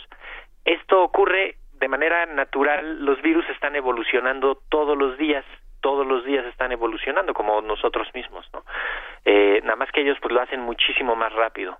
Entonces, eh, siempre están acumulándose cambios en su material genético y en sus características que de pronto pues hay un virus, así como hay un virus más débil que se muere y ya no se contagia, hay un virus más fuerte que se contagia más o que resiste a los medicamentos que se usan para combatirlo o que esquiva la, la respuesta que, que se hizo con la vacuna. Entonces, eh, pues es un fenómeno cíclico y esos ciclos son justamente las epidemias que pues que empiezan como lo decía la, la parte introductoria empiezan ahorita en octubre pero lo peor es se ve en en diciembre finales de diciembre y las primeras semanas bueno enero y febrero es como la mayor actividad si uno ve las gráficas siempre enero y febrero tienen tienen el, el mayor número de casos a ver Mauricio tú eh, mencionabas sí. que uno de los factores es que eh, que la gente se espera mucho para ir, pero lo que te dicen de la gripa es, mm, en realidad no hay nada que puedas hacer, métete a tu casa, toma, métete a tu casa para que no contagies, eh, descansa, hidrátate, eh, mantente en reposo y, cuídate y en unos días vas a salir. ¿Cómo? Pero resulta que en el caso de la influenza esto es esto no es así, puesto que hubieras necesitado una serie de cuidados que no hiciste a tiempo. ¿Cómo distinguir? Sí, la, bueno, lo, la, la, mayoría, en efecto, la mayoría de los catarros es, son, les llamamos autolimitados. Es decir, si todo es favorable en la persona que le está dando, pues en unos tres días estará estará resuelto, a lo máximo cinco días, uh -huh. eh, la parte crítica, ¿no? Y la parte más, más delicada dura así uno o dos días. Pero, pero la diferencia con la influenza es que es una enfermedad que pues igual te vas a sentir un poquito mal del, de la garganta, eh, te va a doler la garganta, pero vas a tener fiebre mucho más alto, ¿no? eh, fiebre de 39, 40 grados, que inicia, la enfermedad inicia más o menos rápido sin, sin esperarla, ¿no? Eh, y, y la característica más importante es que en la influenza hay un dolor de cuerpo, dolor muscular, dolor de cabeza, que, que eso no lo tienen los catarros comunes. Los catarros comunes, la mayoría de la gente se le puede sobreponer y, y, y, incluso se van a trabajar o se van a hacer sus actividades casi que de manera de manera entre comillas normal.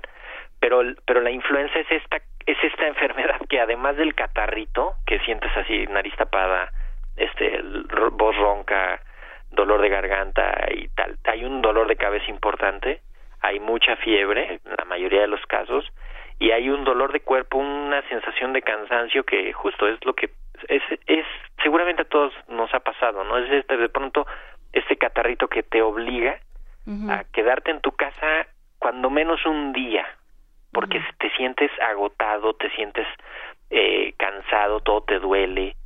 Entonces, esa es la influenza, ¿no? Ahora, siempre es bien importante, si, si bien es que se puede autolimitar la mayoría de las enfermedades, todos tenemos que saber reconocer cuáles son los datos de alarma eh, de que se está complicando, pero además todos tenemos que reconocer individualmente qué riesgos tenemos diferentes de los de todos los demás, ¿no? O sea, no es lo mismo que le digas a una persona relativamente sana que se va a autolimitar a que le digas a una persona, o sea, por ejemplo, que le digas a una persona que tiene sobrepeso u obesidad y que además fuma, que se va a autolimitar, ¿no? Porque se les van a autolimitar de manera distinta, ¿no? O sea, puede ser que el que tiene sobrepeso, obesidad, eh, que fuma, o el que tiene antecedente de asma, o el que tiene algún otro problema de base, pues una condición propia de su salud, se le va a complicar de manera de manera distinta, ¿no? Y lo va a resolver de forma diferente. Eh, Mauricio, nos, nos preguntan ya con respecto a la vacuna, eh, ¿por qué hay gente que reacciona de diferentes maneras? Porque hay gente que reacciona, hay esta idea de que, de que puede haber una reacción muy fuerte. A la vacuna. Mira, El, el, bueno, la vacuna eh, siempre va a haber alguna reacción porque pues te están inyectando un pues pedazos de un virus que está lo más purificado que se puede pero que pues aún así tu cuerpo lo va a reconocer y tu cuerpo va a hacer una reacción. Incluso es lo que queremos no que haya que haya una reacción a esa vacuna que te están poniendo. Eh, algunas personas eh, hacen esa reacción un poco más fuerte. No hay manera de predecirlo no eh, lo que te la vacuna contiene la, la mayoría de las vacunas que hay en el mercado contienen fragmentos del virus que ya están inactivados y que ya están purificados. Entonces, es imposible que la aplicación de la vacuna te dé influenza. Primero, porque la influenza es una enfermedad respiratoria que se transmite por un virus a través del, del tracto respiratorio y la vacuna se pone por vía intramuscular. Entonces, vamos, es imposible que te diera una enfermedad respiratoria por una aplicación intramuscular, ¿no? En segundo, porque no contiene el virus. Entonces, eh, pues tu cuerpo lo que hace es que hace una reacción parecida a la de la influenza, eso sí, en la que, pues, te puede dar también dolor de cabeza, un poco de, de fatiga, dolor muscular, te puede dar fiebre, ¿no? Eh, que es la, o sea, el menor número de de personas, ¿no? O sea, se ponen muchos millones de dosis de vacuna y se pone, eh, o sea, las reacciones, el número de reacciones son muy pocas en comparación con el número que se pone. Aún así, la, si alguien le, le hizo alguna reacción la vacuna el año pasado y se la piensa poner este año, conviene que lo platique con su, con su especialista de salud eh, y que, pues, que lo tomen en consideración.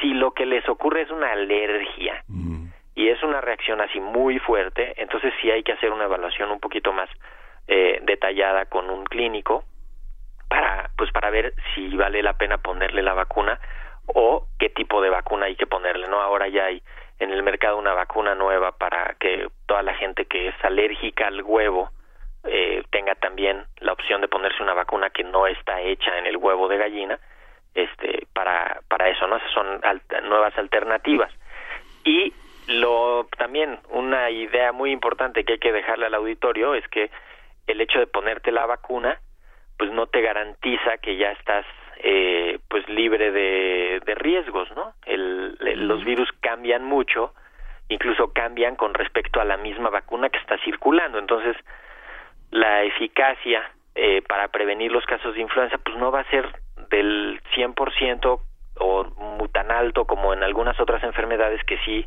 la vacuna garantiza prácticamente la protección.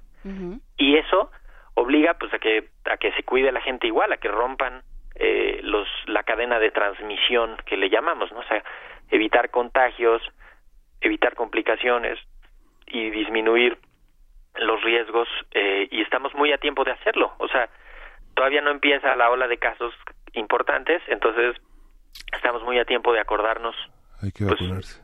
hay que vacunarse y además hay que pues eso, si estás enfermo no ir a trabajar o ir a la escuela o no, no estar con más gente, cuidarte, no automedicarte, identificar los datos de, de complicaciones pronto, eh, no esperarte a que estés con dificultad respiratoria importante para ir a para ir a buscar ayuda, sino pues eso en cuanto en cuanto empiece a haber algún dato relevante, pues tenerlo tenerlo ahí buscar la ayuda, ¿no? Y el contagio, a pesar de que, digamos, que uno esté rodeado de, digamos, de jóvenes, en el caso de los alumnos, que, que son personas muy jóvenes, saludables, que hacen ejercicio, ¿el contagio sigue siendo tan fuerte? Pienso que es distinto, por ejemplo, de viajar en el metro con una carga viral fuerte, pues uno contamina a los demás, pero en un salón de clases, en una comunidad universitaria, pues mira, ahí, ahí hay varios puntos de, de riesgo de contagio, ¿no? El uno es el, el propio aire viciado que está en el, en el salón, ¿no? Justo en esta época, pues le cerramos ya las ventanas, mantenemos la puerta cerrada, nos acercamos más a veces unos a otros para estar más calientitos, ¿no? Cuando empieza el frío, eh, digamos que hay una tendencia así a encerrarse un poquito más por la, por el frío que existe en el medio ambiente pero además del, del contacto directo, del estornudar, del toser así directamente, hay un contacto que eh, a veces casi ni lo percibimos, pero que es justamente todas las superficies de uso común, le llamamos así técnicamente, ¿no? Que es, pues esto, el, el, el picaporte o la manija de la puerta, eh, el teclado, el barandal de la escalera, los botones del elevador, la, la orilla de la, de la mesa, la banca, este, ¿no? Como todas las superficies que todos tocamos y que si hay una persona enferma de influenza en, en los días que está más contagioso y se estornuda, se estornuda y se tapa la nariz de manera muy decente, pero después de eso agarra la, puerta o te agarra, o te da la mano y después de que tú agarras la puerta o te da la mano, tú te tocas la nariz o te tallas los ojos o te llevas los dedos a la boca por alguna cosa que todos hacemos, eh, pues te, puedes contagiar, te llevas el virus directamente a donde quiere estar el virus y empieza el, ciclo de la, de la enfermedad. Entonces, eh, probablemente el, riesgo, si hay unos sitios de mayor riesgo que de contagios, ¿no? Eh, las aulas, pues son uno de esos pues precisamente por el número de personas diferentes que, que además no sabes de dónde vienen eh, y, cuál es la, pues toda la variabilidad que hay. ¿Y cuándo fue la última vez que se lavaron las manos? Exactamente, ¿no? Porque esa es la otra, ¿no? Entras a muchos de los baños que pues no funcionan correctamente los los lavabos, no hay toallitas para secarse, este no hay no sirve el secador de manos, no jabón. como que no está exacto, no está favorecido. Entonces, ahora en estas fechas pues justo todos pues empiecen a traer sus toallitas de, desinfección de manos en las en, la maleta o en la mochila este agárrense un gelecito. Eso sí sirven porque el otro día este en la en la producción teníamos eh, una una acalorada discusión sobre qué de dónde se iba la mugre y qué pasaba con los virus. Bueno sí sirven porque justo lo que hacen es que inactivan eh, a los virus y a las bacterias que, que están ahí. Entonces quizá no vayan a dejar de estar ahí, pero sí van a dejar de ser eh, potencialmente patógenos, ¿no? O cuando menos te va a reducir la carga, la cantidad de virus o de bacterias que hay en, en, tu mano o en la superficie en ese momento. Sí, eh, sí sirven y sobre todo en un contexto ya epidémico, en el que ya hay muchos casos, y en un contexto en el que tampoco es de que de que va a haber justo un, un baño con agua tibiecita para que te laves las manos a gusto, ¿no? O sea, a veces parece que los baños son como como un centro así de tortura porque no va a haber papel, no va a haber agua tibia, ¿no? Entonces es como de, bueno, facilítenle por favor a la gente que se lave las manos, ¿no? Entonces, los gelecitos, las toallitas y evitar contagios, identificar a los enfermos y tener esta flexibilidad eh, pues laboral que se necesita de pronto de de decir, bueno, pues si estás enfermo, no no vayas, ¿no? Porque todo el mundo le tiene miedo también a la a la incapacidad por salud, ¿no? Como que el, el que gana es el, el héroe, es el que llega y, no, es que traigo un catarro imposible, pero aquí estoy trabajando y entonces creen, creen que así van a ser los héroes y en realidad lo que van a hacer es que van a ser un contagiadero allá en el, en el lugar y en el trayecto y así son, así se hacen las epidemias. Claro. Nos pregunta yo siniestra o y siniestra, si se tiene gripe, ¿es recomendable ponerse la vacuna o hay que esperar a recuperarse? Depende de qué, de qué sea esa gripe. Puede ser que, traigan un catarrito eh, común, así dolor de garganta, este resfriado así más o menos leve. Quizá ahí podrían esperarse tres o cuatro días a que, a que se pase. Hay poquitas contraindicaciones para poner la vacuna en realidad. Una es esta que les digo como alergia al huevo. Eh, el otro es francamente fiebre, o sea que, que tengas fiebre esos días, ¿no? o que hayas tenido fiebre en las últimas 24 horas, cuando menos. eh, que tengas, eh, pues que estés tomando antibiótico, que, que estés cursando por una enfermedad clínica importante en esos días, también, porque pues lo que lo que puede pasar ahí no es de que te haga daño la vacuna o algo así, sino de que te la pongas, no haga efecto y tú te quedes con la idea de que de que ya te protegiste y además es una oportunidad perdida de pues de que te vacunaron y en realidad esa dosis de vacuna no va a, cumplir su cometido, ¿no? ¿Cómo identifica, cómo el ojo clínico identifica a niños menores de tres años que tienen un virus? Eh, porque el dolor de cabeza y el dolor de cuerpo exigen como ciertas, ciertas precisiones de descripción. Claro, el, bueno, en los, en los más pequeñitos que todavía no, no verbalizan lo que sienten, lo que les duele, eh, uno, lo primero es guiarse por la epidemia, ¿no? O sea, mm. cuando empieza la epidemia, pues hay que un poquito bajarle el, el requisito clínico y empezar a decir, ok, estoy viendo muchos casos de, de influenza en la epidemia, entonces, pues, digamos, facilitar el diagnóstico, ¿no? Sí, sin caer en que todos los que entren al consultorio lo tienen. Y lo otro es que los niños, pues, tienen irritabilidad, lloran mucho, das habitualmente paracetamol y no se les baja o les dura un poquito más, sube la fiebre mucho, son fiebres que se acercan a los 40 grados, que, que cuesta trabajo quitarles, el niño no quiere comer, está, está postrado o así acostadito, yo llore y llore o, o molesto, está más irritable, a veces no, no llega a ser tanto el drama, sino que está más irritable, entonces no quiere comer, no quiere jugar, este no quiere hacer las cosas que habitualmente hace, eh, la, se le puede o no enronquecer un poquito el llanto con, con la voz, ¿no? Eh, pero básicamente serían como los datos de alarma, ¿no? La, la irritabilidad, la fiebre, eh, tos, ahí sí casi casi va a haber tosecita y pues eso, a esos, en, o sea, los menores de 5 años, luego luego en cuanto empiece casi que cualquier catarrito, pues hay que ir a que los vea su pediatra para que pues los vea en el contexto de la epidemia y los vea en el pues en, para que vayan tomando nota de la de la epidemia ¿no? y de los casos individuales la asociación de los virus con bacterias es muy común. Digamos que hay una parte también que mucha gente le atribuye al polen, a los vientos, a la contaminación. ¿Cómo se asocian? Pues mira, lo que ocurre ahí es que se modifican las condiciones micro microambientales en la nariz y en la garganta, en, en, la tráquea, en los bronquios, ¿no? En los pulmones.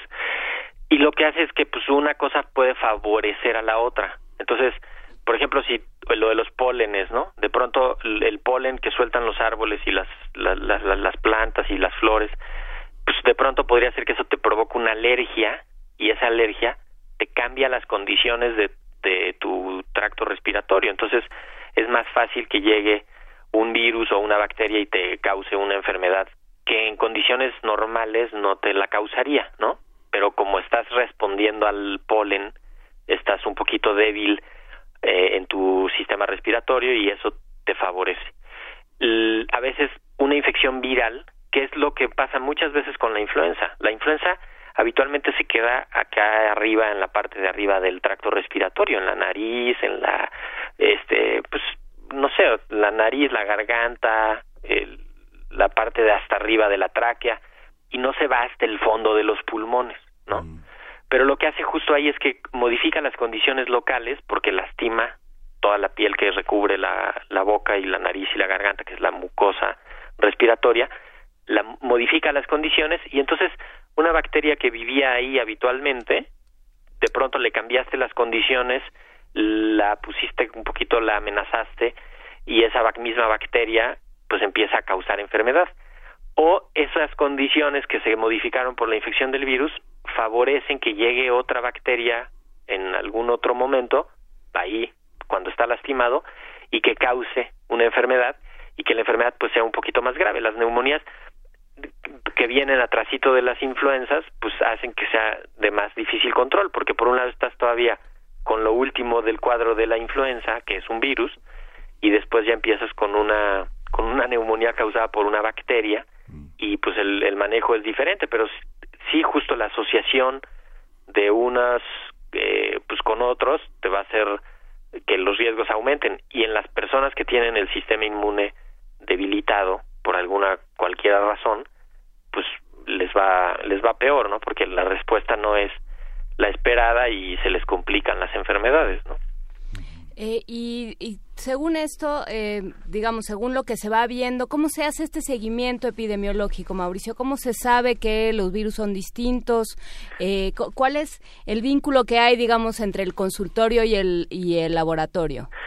esa es una muy buena pregunta porque nos pues eso nos nos ilustra mira la, la influenza no se puede estar vigilando cada uno de los casos y contabilizándonos así como como si fuera un contador de alguien que está registrando la entrada a algún evento o algo así, ¿no? Lo que hay para la vigilancia de la influenza son hospitales que funcionan como centinela o como, como guardias, ¿no? Que están vigilando los casos de influenza que llegan ahí y que ellos de manera pues casi que aleatoria o de una forma numérica toman muestras de los casos de influenza y los mandan a un laboratorio que concentra esa información ahí se analizan y se pues se va registrando el tipo de virus que está causando el tipo de enfermedades, ¿no? De pronto si tú tienes a muchos pacientes hospitalizados ya eh, o en la terapia intensiva o con complicaciones o sin complicaciones o ambulatorios de los pacientes que no se quedan en el hospital sino que se regresan a sus casas, ¿no? Así eh, se va tomando un registro de aleatorio de esos casos para ir vigilando la, cómo se están portando los virus.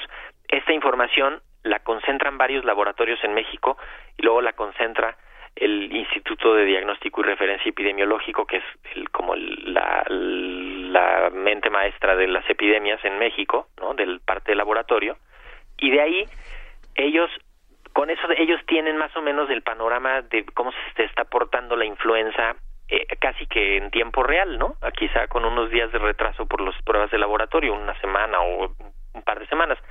Y luego ellos, de manera periódica, cada semana, juntan información y se la mandan a la Organización Mundial de la Salud, que tiene una red de vigilancia de influenza. Y, y la Organización Mundial de la Salud está pues pendiente de todos los laboratorios que son como el INDRE aquí en México, que son de referencia y que le están avisando cómo se está portando el, la influenza. Gracias a eso se puede detectar de pronto, como en el 2009, un virus diferente que está fuera de temporada o que está fuera de lo esperado y se puede identificar relativamente rápido antes de que cause mucho destrozo, ¿no? Y lo y le avisan a la comunidad internacional y empiezan todos a tomar las acciones. Todo esto está descrito en protocolos y en un reglamento sanitario internacional y son reglas muy bien escritas de cómo se tiene que ir haciendo esa vigilancia. Y gracias a esa vigilancia es que en enero y febrero, cuando ya vieron cómo están los casos más graves en todo el mundo, se pueden tomar, la, se toma la decisión de qué virus va a ir en la vacuna de la temporada del final de ese año. Y entonces, de acuerdo a lo que se vio en los hospitales y en los consultorios y en, en toda la vigilancia, se, se dice, ok, este, aquí están los virus, los tres virus más fuertes, y esos los preparan para que los hagan en la vacuna que se va a empezar a usar hacia finales del año. Mauricio, ¿qué, ¿qué, dieta, qué complejos vitamínicos te ayudan a prevenir eso? Digamos, ¿qué, ¿qué hay que comer en este fin de año para tener más o menos una previsión? Cítricos, no sé, ¿qué, qué tipo de vitaminas? Pues sí, mira, la, lo habitual sería así, este, vitamina C, ¿no? Que es como un, como un agente así, este óxido reductor que ayuda en todos los procesos del sistema inmune en general. Eh, no hay una pues digamos no hay una una vitamina en particular que nos vaya a salvar de una infección si tenemos si estamos más o menos bien nutridos nos nos vamos a salvar rápido nos vamos a zafar rápido de la de la enfermedad y puede ser que haya menos complicaciones.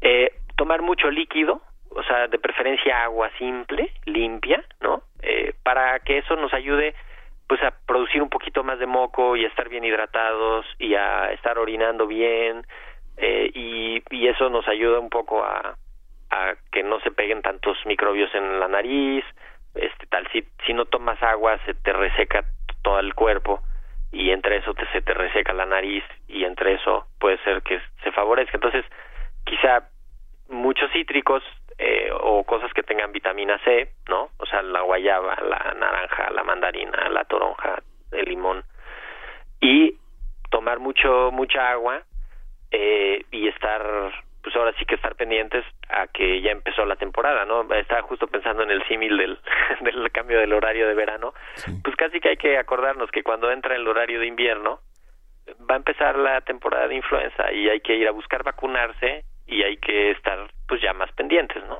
Cuando, por ejemplo, cuando regrese el niño de la escuela, pues hay que lavarle las manitas, si se puede cambiarle la ropa, este, hay que cerciorar de cuando llega uno a la casa lavarse las manos, eh, si pasó uno por el transporte público, pues llegando a donde uno va un gelecito, una, este, cualquier cosa, ¿no? O sea, traer unos Kleenex, no tirarlos, si te sonaste la nariz, no tirarlos al, en cualquier lugar, no andarlos guardando ahí en la bolsa de la, del suéter o de la Bueno, ¿qué se hace con los Kleenex? Porque ese es un problema. se tiran habitualmente a la basura que ya nadie va a manipular, ¿no? Pero si te suenas y lo dejas en el escritorio, pues seguro que el que sigue lo va a agarrar y lo va a tirar, aunque sea para limpiar. Este, o si te lo guardas en la bolsa de la chamarra, pues vas a estar ahí toque y toque eso, ¿no? Los virus sobreviven un buen rato. O sea, fíjate, en la pandemia sin, sin nada de extendernos mucho, pero en la pandemia hicieron unos estudios y el virus se quedaba hasta 10 o 12 días eh, en, los teclados de las computadoras, en los, ratones de las computadoras, en los barandales de las cunas. Entonces, puede, o sea, el virus puede quedarse ahí un rato y lo agarra alguien y pues levante la mano quien no se toca la nariz o los ojos o la boca este cuando menos una vez por hora, ¿no? así son las transmisiones y, las epidemias, ¿no?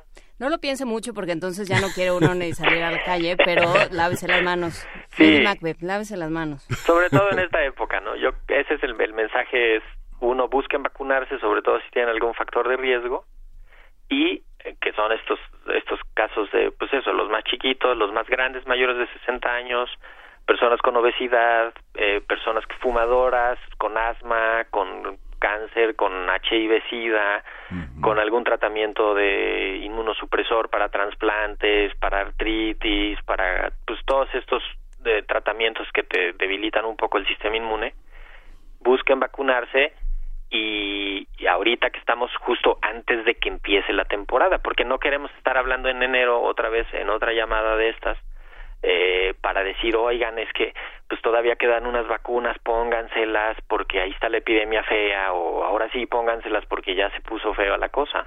Sí, y a partir de 60 años, aunque te sientas chavo, ¿verdad? Sí, sí, sí. no, eso, eso no importa, nadie te va a juzgar. Sí, no, no, no, la actitud, ahora sí que la actitud es lo de menos, ¿no? Porque a partir de los 60 años, el sistema inmune, aunque no quieras, empieza a debilitarse. simplemente porque lleva 60 años funcionando. O sea, dime qué, qué aparato, qué cosa, qué mueble, qué nada, nada no dura tanto tiempo. Entonces, bajan las defensas por naturaleza y es más fácil que si te dé a una influenza se te complique. No, no es de que a mí no me va a dar, a mí me va a dar, pero no se me va a complicar. Pero, pero se lo voy a transmitir a alguien más. Exactamente. Y eso es, también lo otro, identificar tú de, de quién eres vía de contagio, ¿no? O sea, porque puede ser que un chavo me diga, oye, yo estoy súper sano, este, y a mí no me va a dar, y si me da no se me va a complicar. Pues sí, pero tú convives con tu abuelita que tiene este 78, 80, 85 años y tú estás todo el día en la universidad agarrando barandales este con gente en el transporte público y cuando llegas con tu abuelita lo primero que haces es darle un beso y saludarla y poder platicarle y ahí estás tú llevándole lo que ella no se fue a conseguir en todo el día tú se lo llevas así servicio a domicilio aquí te traigo la epidemia, ¿no? O estás en una cabina con las paredes recubiertas de tela y bastantes micrófonos y bastante calor para que el virus pueda estar a, sus anchas durante un rato. Por ejemplo. Pues sí, bueno, ese es justo, ¿no? O sea, estamos muy a tiempo eh, para, para estar pues todos de prevenidos, ¿no? Y, y, a ver qué pasa este año. Vamos, vamos a tratar de cortarle cortarle la transmisión a la epidemia y que no que no sea tan fea. Eh, no no es no es cuento, o sea, hay muchos casos de influenza, muchas hospitalizaciones, este, o sea, en el orden de los miles, ¿eh? o sea, nueve mil casos el año pasado, este, y, y luego imagínenselo en el contexto este de que no se van contando uno por uno, ¿no? Sino que se van contando de manera, pues es una técnica epidemiológica, no puedes, no te alcanzaría ni el tiempo, ni el dinero, ni la gente para estar contando caso por caso, este, entonces es una vigilancia integral de la que todos tenemos que ser parte, pues, o sea, no, no es... No, es Dime, dime. Que además le pega a los más vulnerables, digamos, a quienes están malnutridos, a quienes son eh, propensos a ciertas enfermedades. Exactamente. O sea, a lo mejor a nosotros no nos va a hacer tanto. ¿no? Y luego también los otros decimos, bueno, pues nos, que nos dé un poquito, no, que te dé un poquito. Luego les enseño los datos de cuánto cuesta que se enferme la gente. O sea, va a estar fuera de circulación en el trabajo, en la escuela, en la casa, eh, deja de producir, cuestan las hospitalizaciones, las consultas, las pruebas, o sea, es, es cosa seria, la enfermedad tiene una carga de enfermedad muy importante, ¿no? Pues muchísimas gracias, eh, doctor Mauricio Rodríguez. Vamos a ir todos a vacunarnos. Este, Ya ya dijeron también los invitados regañan, este, para que no para que no nos tengas que volver a hablar en enero y decirnos váyanse a vacunar. No, ojalá en enero estemos platicando justo de, oiga, no, está padrísimo ahora la temporada, no está tan fea. este Perfecto, muy bien, vamos a esperar a nuestra calificación de enero. Muchísimas gracias, Mauricio no, Rodríguez. gracias a ustedes, que tengan buen día y estamos al pendiente. Primer movimiento. Hacemos comunidad.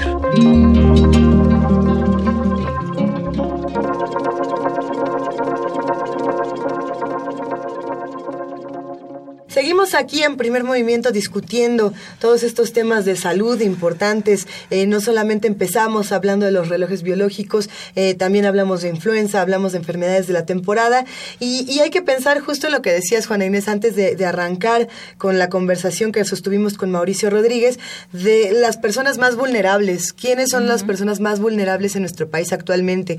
Ah, habrá quienes digan, es que la desigualdad hace que sean eh, los, los que tienen menos poder adquisitivo Habrá quienes digan, pues son las mujeres porque sufren más violencia de género. Hay quienes dicen son las comunidades de, originarias porque no tienen ningún reconocimiento ante las leyes. Y hay otras que dicen, pues son los migrantes porque no le pertenecen a nadie. Eh, pensando en el tema de los migrantes, tuvimos una conversación muy interesante con la doctora Elisa Ortega, investigadora del Instituto de Investigaciones Jurídicas de la Universidad. Y habrá que ver qué decíamos por ahí del martes primero de agosto sobre los migrantes en nuestro país, de nuestro país y en nuestro país. Son distintos. Están los que están en Estados Unidos, los que están en Latinoamérica, los que llegaron a México y aquí se quedaron. Ah, porque cómo nos hemos preocupado por, eh, por las, acciones y las amenazas de Trump, pero cómo... ¿Qué hicimos nosotros? ¿Cómo estamos tratando a los migrantes que llegan aquí? ¿Cómo México se está convirtiendo en, en un país de llegada y no solamente de paso? ¿Qué implica todo esto? Vamos a, a escuchar lo que tiene que decir la doctora Elisa Ortega. Primer movimiento.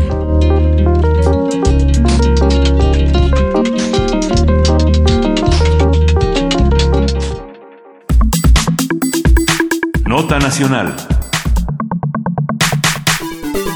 Un tráiler con 170 migrantes centroamericanos que se dirigían a la frontera con Estados Unidos fue abandonado el pasado sábado en el kilómetro 90 de la carretera federal 180 Matamoros Puerto Juárez, en el municipio de Tantima, al norte de Veracruz.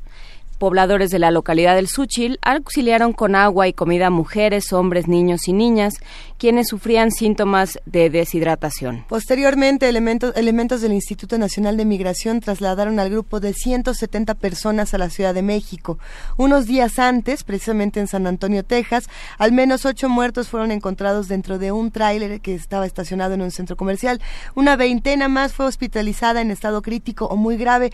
La sospecha, bueno, la policía sospecha precisamente que se trata de un caso de tráfico de personas, otro más.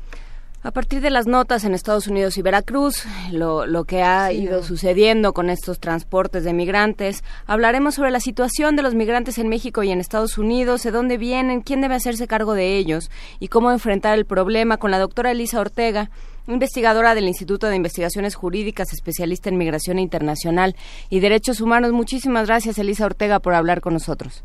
Hola, ¿qué tal? Buenos días a ustedes y a su amable auditorio.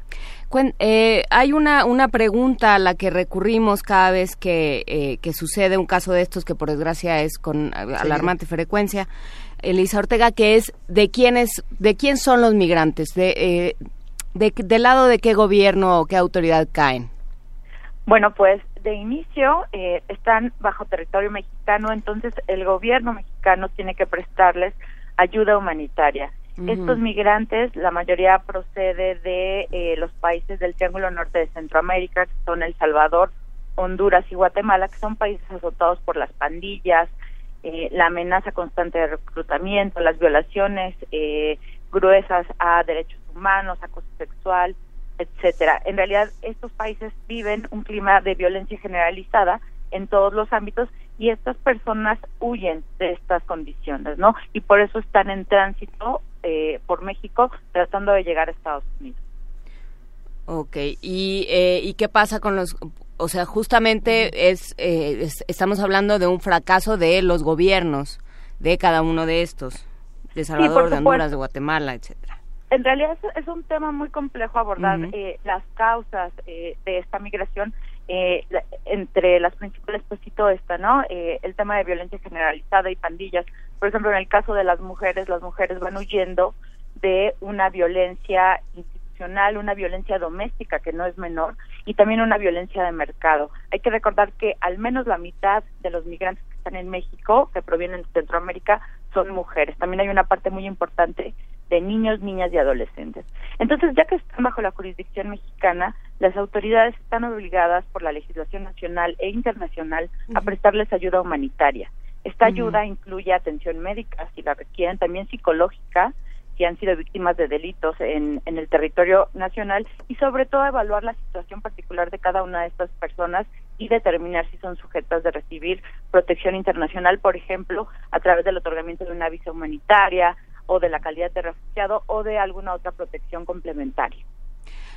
Eh, es, es interesante esto que planteas, Elisa Ortega, de eh, que, que, se trata de mujeres y niños. O sea, ya no, no estamos hablando como se habló en algún momento de estos hombres que van a buscar el American Dream, ¿no? Los proveedores. Los proveedores que, que van en busca de oportunidades y de, de, este, de tener unos trabajos mejores, de poder ganar en dólares, etcétera. Ya no es eso. En realidad, las mujeres siempre han migrado y siempre han tenido un papel preponderante en la migración, pero hasta recientemente se ha contabilizado mm. y se ha tomado en cuenta el gran papel que tienen. Esto se debe también a hacer academia de corte machista y seguir considerando solamente a los hombres como los principales actores dentro de la migración.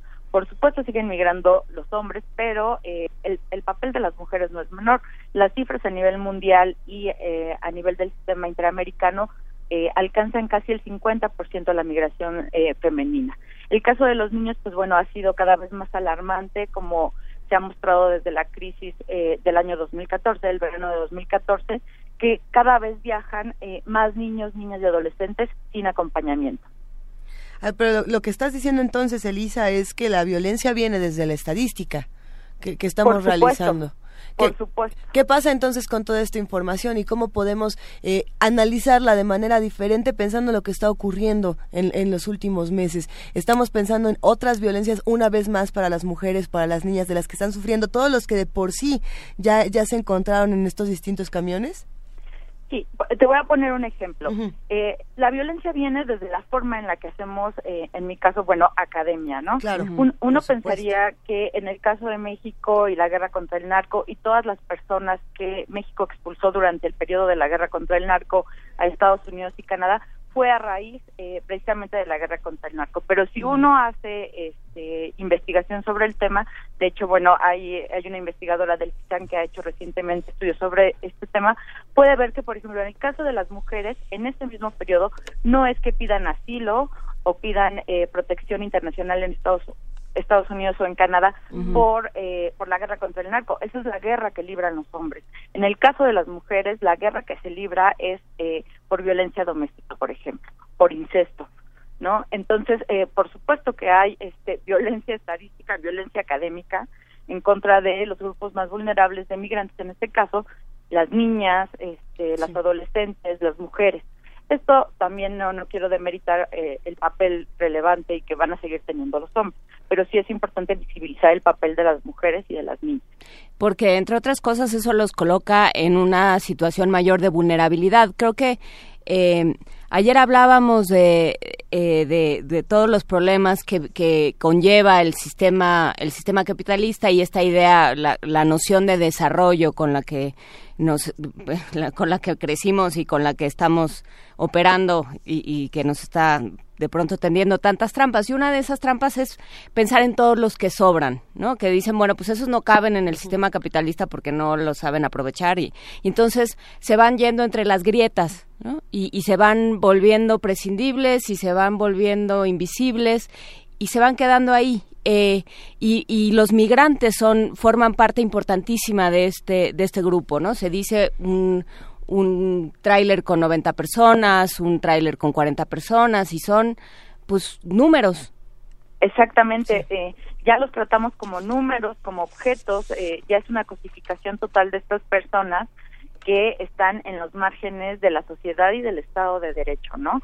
Los estados han creado un estado de excepción para estas personas, eh, se les crean leyes específicas, este, por ejemplo, todo esto de, de poder acceder a ciertas condiciones de refugiado, de visa humanitaria, etcétera, y aunque tengan este estado de excepción, a la vez se les dificulta el acceso a, a, estas calidades, ¿no?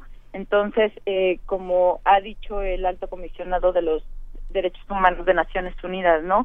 Estas personas tienen eh, en la espalda un cañón y en el frente tienen un muro, porque este, los estados a los que intentan llegar o en los que intentan permanecer para, para salvar en muchas ocasiones su vida, pues les niegan estas condiciones básicas eh, y que todos los estados están obligados, como por ejemplo la, eh, la calidad de refugiado.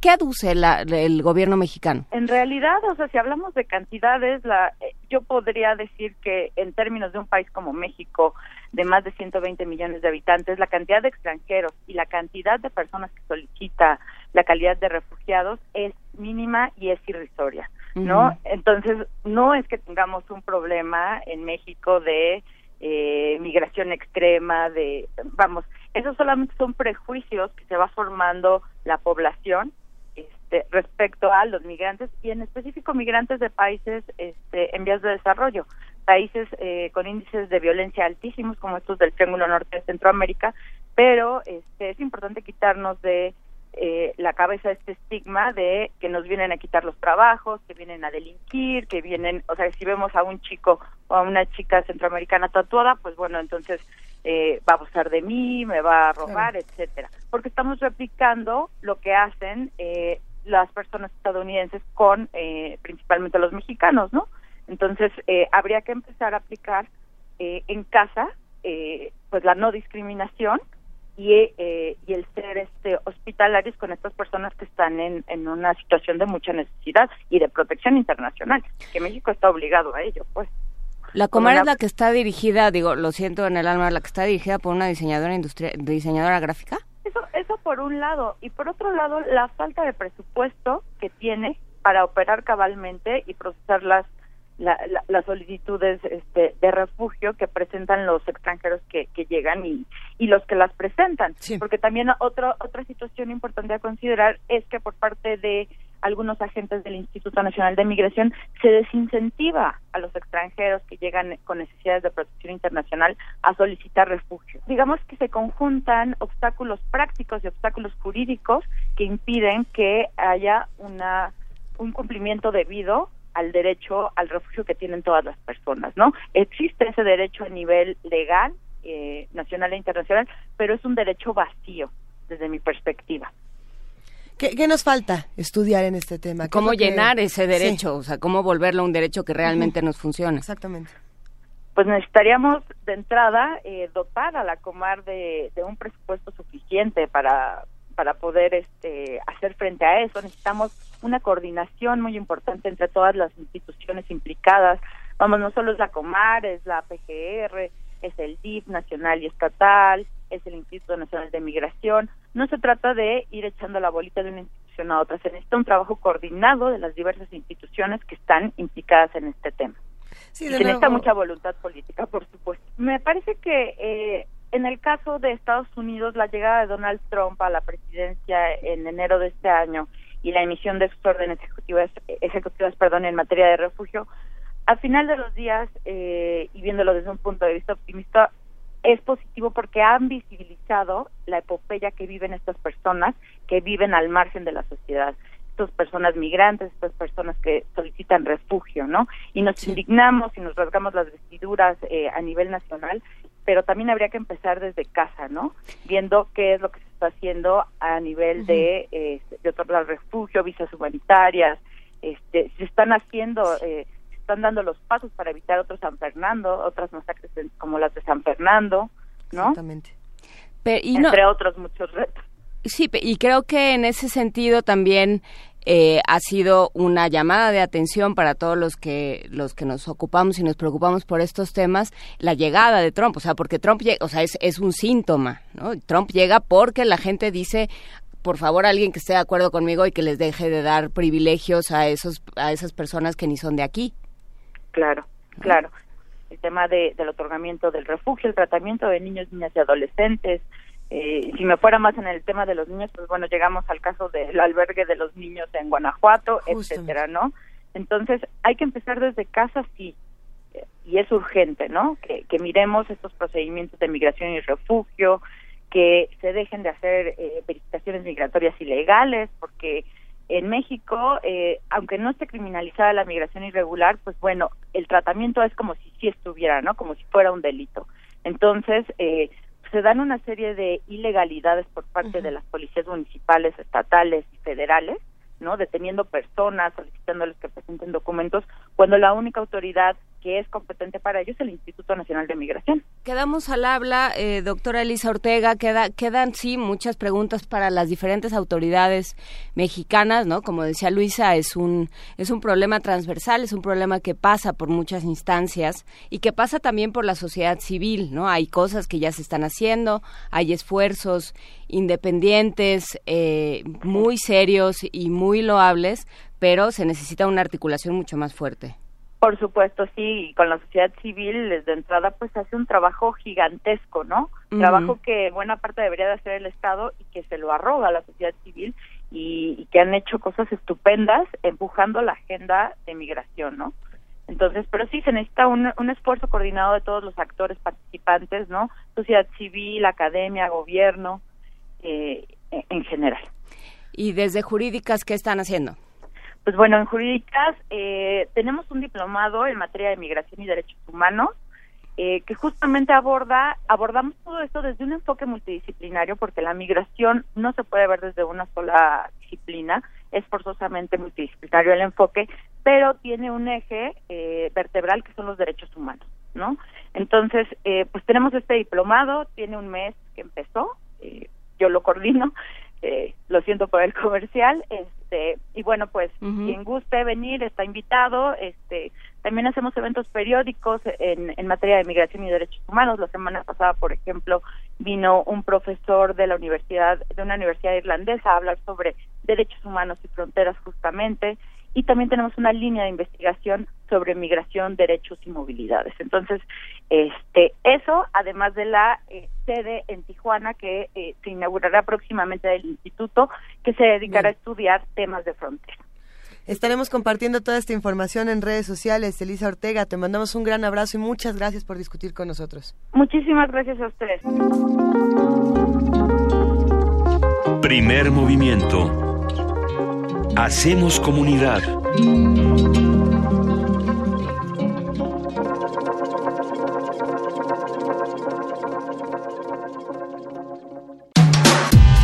Primer movimiento podcast y transmisión en directo en www.radio.unam.mx.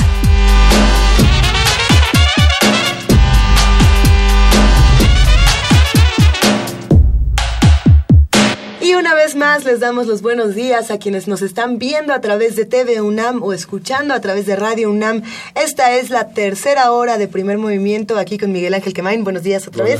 Hola, Con nuestra jefa de información, Juana Inés de ESA. Muy buenos días por tercera vez esta mañana. Pues ya como por quinta. Quincuagésima, pero porque ha sido una larga mañana, pero sí, por supuesto. Buenos días a ambos y buenos días a todos los que en este 26 de diciembre nos están sintonizando o nos están viendo por algún sitio. Muchísimas gracias. Y eh, qué bueno que nos acompañan en este recuento del año que estamos haciendo. Este recuento que todavía tiene mucho que hacer. Eh, nos queda una hora para poner de todo un poquito música, para hablar de poesía necesaria. Nos toca escuchar Saí, Kanda Bongo Man, Congolis Sukus, estas mezclas africanas que nos han dado mucho de qué hablar.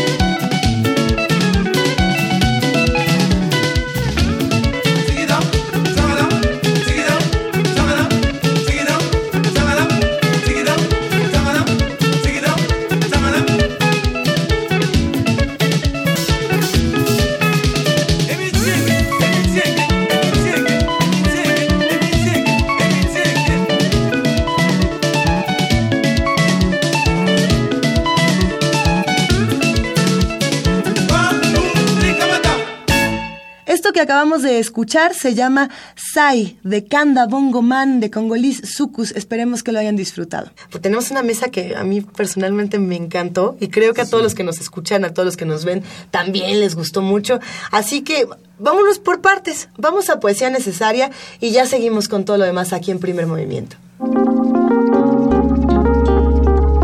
Primer Movimiento.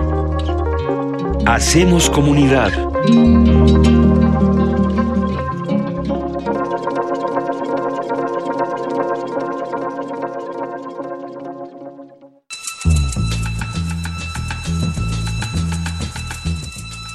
Es hora de poesía necesaria.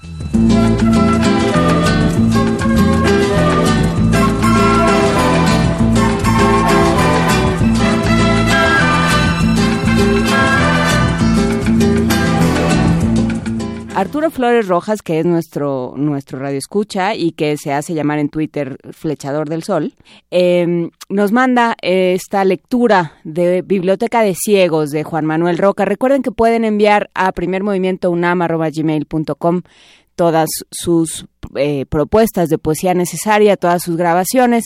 Si tienen alguna duda de cómo se hace, contáctenos eh, en el 5536-4339, en arroba PMovimiento, en Primer Movimiento en Facebook, en Primer Movimiento UNAM, arroba gmail.com o en cualquiera de los de los eh, de las redes de Radio UNAM y con muchísimo gusto les explicamos cómo lo tienen que hacer.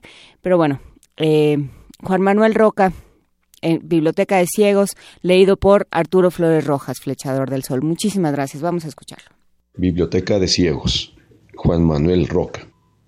Absortos en sus mesas de caoba, algunos ciegos recorren como a un piano los libros, blancos libros que describen las flores braille de remoto perfume, la noche táctil que acaricia sus dedos, las crines de un potro entre los juncos, un desvane de palabras entre sus manos, y hace un dulce viaje hasta el oído, inclinado sobre la nieve del papel, como oyendo galopar el silencio, o casi asomados al asombro, acarician la palabra como un instrumento musical. Cae la tarde del otro lado del espejo, y la silenciosa biblioteca, los pasos de la noche traen rumores de leyenda, rumores que llegan hasta orillas del libro, de regreso del asombro. Aún vibran palabra en sus dedos memoriosos. Biblioteca de Ciegos, Juan Manuel Roca. Primer movimiento.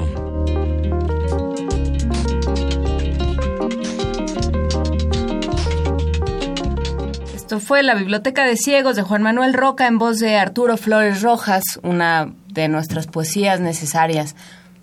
Estuvo buena. Estuvo buena. ¿Les gustó la poesía necesaria? Sí, Juan Manuel Roca es uno de los grandes poetas colombianos vivos. Es que esos son como de tus de tus meros meros, ¿verdad? ¿O sí, no tanto? Roca me encanta.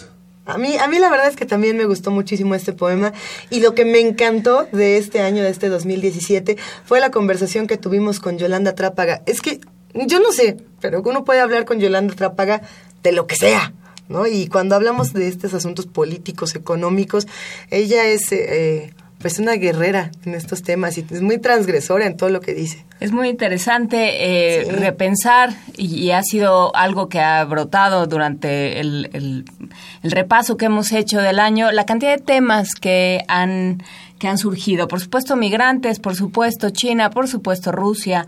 Eh, por supuesto, eh, la separación de poderes y la, la, tristísima vida diplomática de México, si es que se le puede llamar tal. Eh, y todo lo que se ha despertado a raíz de la llegada de Donald Trump y a la presidencia de Estados Unidos y por supuesto a la de muchos otros países que estos personajes que se han ido enseñoreando de diferentes territorios a lo largo del mundo los hemos estado platicando. China, por supuesto, ha sido un tema que ha estado presente en, nuestra agenda. Así es. De distintas maneras. Pues vamos a escuchar la mesa, Miguel Ángel. Sí, China para principiantes, Yolanda Trápaga, quien es responsable del Centro de Estudios China-México, posgrado de la Facultad de Economía de la UNAM. Esto ocurrió un miércoles 29 de marzo. Vamos a escucharlo. Primer movimiento. Hacemos comunidad.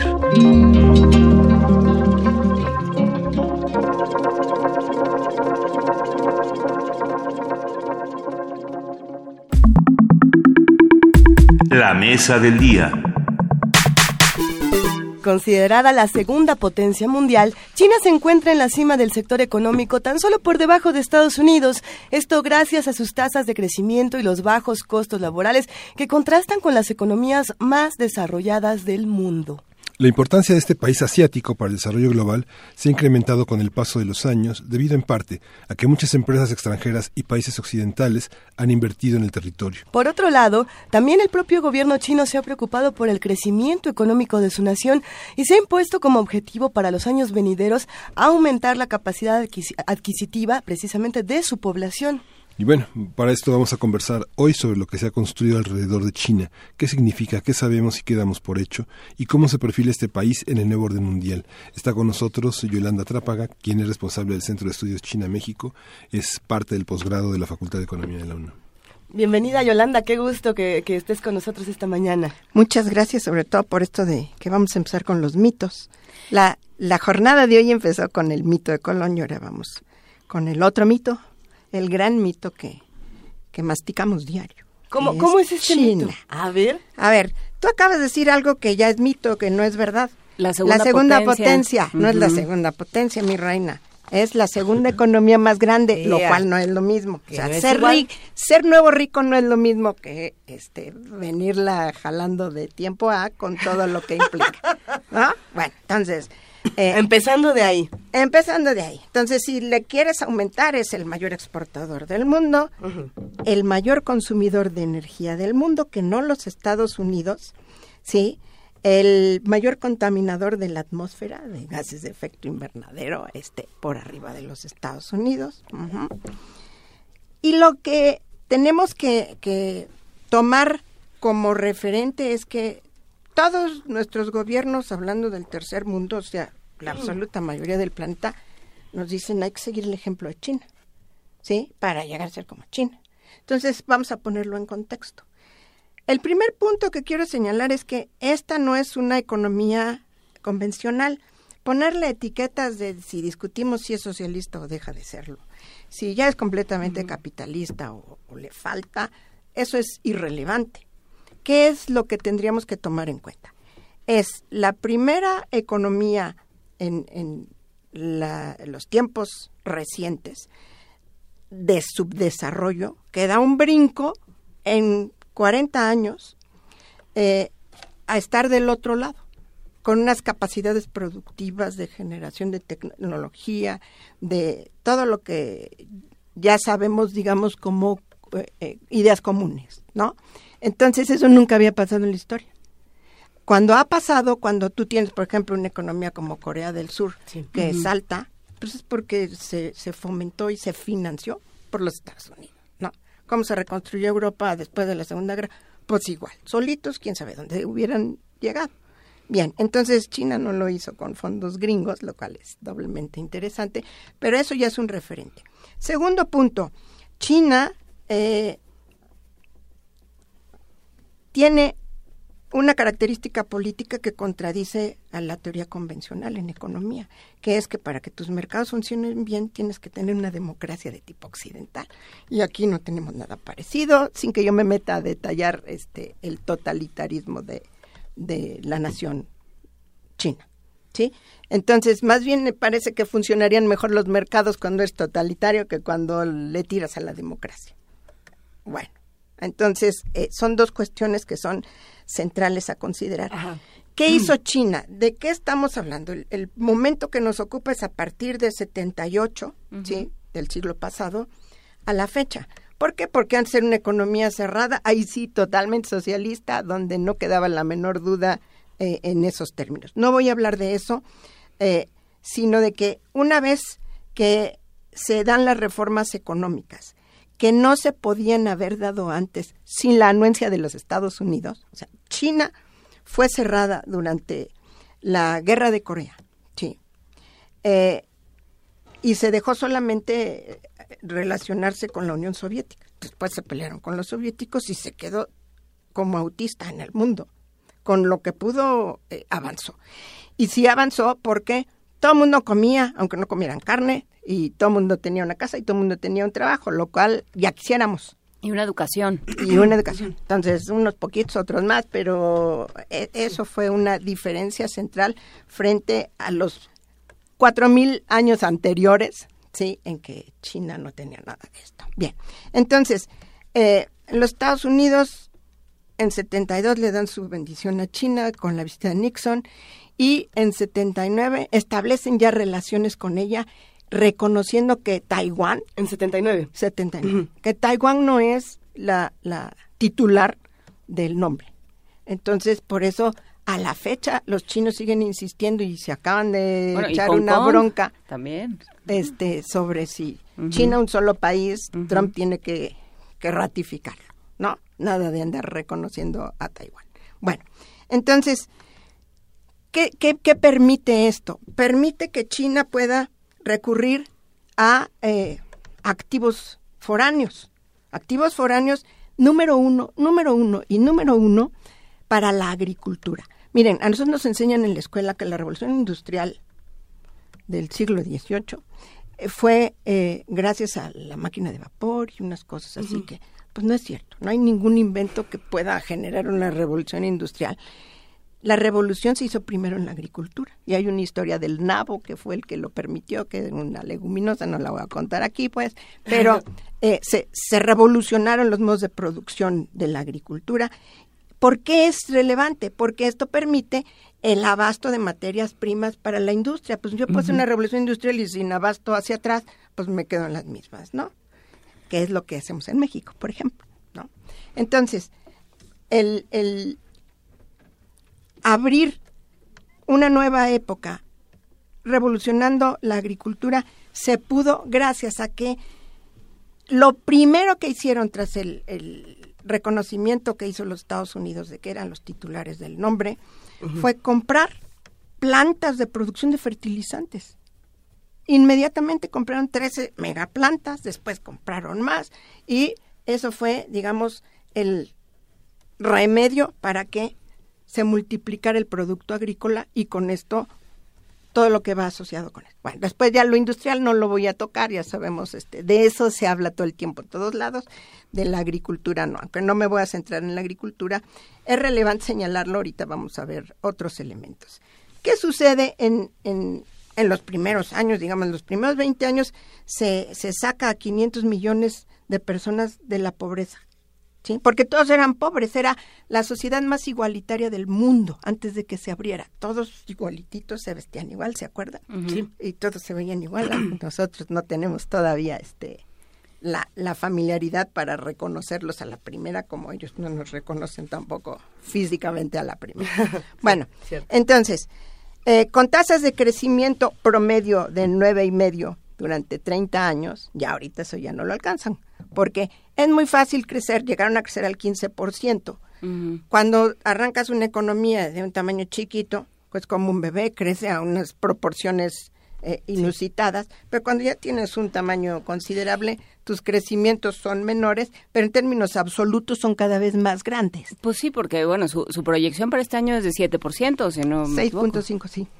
Bueno, no está si fuera siete, para no estarían más felices. ¿Y la nuestra? ¿Eh? Digo, nomás por no dejar el dato. No, pero ¿Qué yo hora quiero... es? Porque creo que la bajan, ya ves que la van bajando dos, por... dos puntos porcentuales cada, cada diez minutos. Algo así. Pero ahorita vamos a ver esa, esa cuestión. Entonces, eh, sacan así rapidísimamente a una masa de la gente eh, eh, de la pobreza, pero al mismo tiempo están echando a andar un modelo que es polarizante más que el nuestro. Si nosotros nos quejamos de que tenemos una economía polarizada y el, que fue más rico del mundo en un momento y ahora es el sexto y, y todos los demás pobres y unos poquitos en medio, China está peor. China está peor. Hay un indicador que en economía es el, el de Gini, el coeficiente de Gini, que mide esto. Entonces nosotros tenemos un coeficiente de Gini muy alto, que es este de 45, digamos, en, en relación a 100, 47. Tenemos el mismo Gini que Estados Unidos, también son una sociedad que se ha polarizado mucho, ha crecido mucho la pobreza y la riqueza se ha concentrado. En China ya ni siquiera dan datos al Banco Mundial, ya no se los dan para que no se entere del Gini que tiene y el Banco Mundial Claro. hace unas este, deducciones donde el Gini es bastante superior a 50. O sea, los niveles de inequidad son espectaculares. China tiene eh, el segundo número de millonarios en el mundo más grande después de los Estados Unidos, así en un tiempo récord. El mayor número de Rolls Royce que hay en el mundo están en Shanghái, nada más en Shanghái. Todos los demás de China, pues imagínense, ¿no? Entonces, eh, con esa concentración de la riqueza, pues pasan cosas muy interesantes, como que faltan 600 chinos, 600 millones de chinos que viven con menos de dos dólares al día, ¿sí? Y 400 de esos viven con menos de un dólar al día. O sea, es una sociedad verdaderamente que llama la atención. ¿Qué cosa? por los extremos, ¿no? Y lo que todo el mundo reivindica en la literatura más convencional es que se creó una clase media este que puede comprar, puede ir y venir y tener un coche. Eso es muy importante tener un coche, ¿sí? Cuando antes el 80% de la población se desplazaba en bicicleta, si hemos visto este documentales justo de cuando fue Nixon, sí. Eh, ahora las bicicletas hay que buscarlas porque solamente el 18% de la población. Con, con las consecuencias ambientales, que también hablaremos del tema. Por supuesto, sí. Entonces, los cambios han sido permanentes eh, y, y, aceleradísimos. Entonces, tenemos eh, que para que este crecimiento exista en las magnitudes que se señalan, el territorio chino no alcanza. ¿Sí? China, hay que recordarlo, por el tamaño de su territorio es el tercer país más grande. Sí. Sí, después de Rusia y Canadá. ¿Cuántas veces cabe México ahí? Diez. O sea, tienen nueve y medio millones de kilómetros cuadrados. Es, Estados Unidos es 2% más chiquito. Ahora, aquí hay un mito, siempre leemos. El país continente, el megapaís, el nadie dice eso de Canadá ni de Rusia ni de Estados Unidos, o sea, para que vean que le quieren meter al mito, ¿no? Entonces sí es muy grande, pero tiene una población también. La cuarta población, eh, la cuarta parte de la población del mundo está en China, ¿sí? Y entonces no les alcanza, porque además el tipo de recursos que tienen es como el nuestro, eso es muy interesante. Estamos ambos en la bolsa de los cinco megadiversos del planeta lo que quiere decir que tenemos de todo. Eso nos impide homogeneizar como lo exigiría el modelo industrial que necesita todo homogéneo para poder avanzar. Nosotros pues topamos aquí con pared a cada 10 minutos, para donde agarres hay un cerro, ¿no? Y un desierto. En China igual. Entonces tienen, acuérdense, el desierto de Gobi, ni más ni menos allá adentro. Entonces no cuentan con ese territorio más que para reproducir lo que hizo Marco Polo, si resultara interesante. De set de película. Hay, algo que me llama la atención en ese tema y es eh, si las políticas ambientales en China en algún punto han estado peleadas con con las económicas o siempre han estado tratando de alimentarlas. Porque precisamente en Estados Unidos, eh, si no me equivoco, ayer o el día de hoy, Donald Trump tronó con todas estas políticas de Obama para lo del cambio climático, ¿no? Lo del calentamiento global. Y, entonces ya China se convirtió en el gran adalid del, del ambiente. Yo, yo me pregunto qué tipo de políticas ambientales se tienen por allá, eh, porque hasta donde yo sabía no había tales. O bueno, no lo sé. A ver, ¿cómo está todo esto? Sí hay, pero es paradójico. Eh, es parte del mito. Eh, es parte, eh, pues yo creo que más bien de lo desconocido que ni siquiera llega nadie a planteárselo. Todos admiramos el crecimiento enorme de la economía china, pero no nos preguntamos de dónde salen los recursos. ¿Sí? ¿A costa de qué vaya? Y este planeta tiene un tamaño y el de ese tamaño no crece, más bien se encoge porque agotamos los recursos. Entonces resulta que China está creciendo, no a costa solamente de los recursos propios, porque no le alcanzan para los niveles de producción y de consumo que ha generado en estas décadas.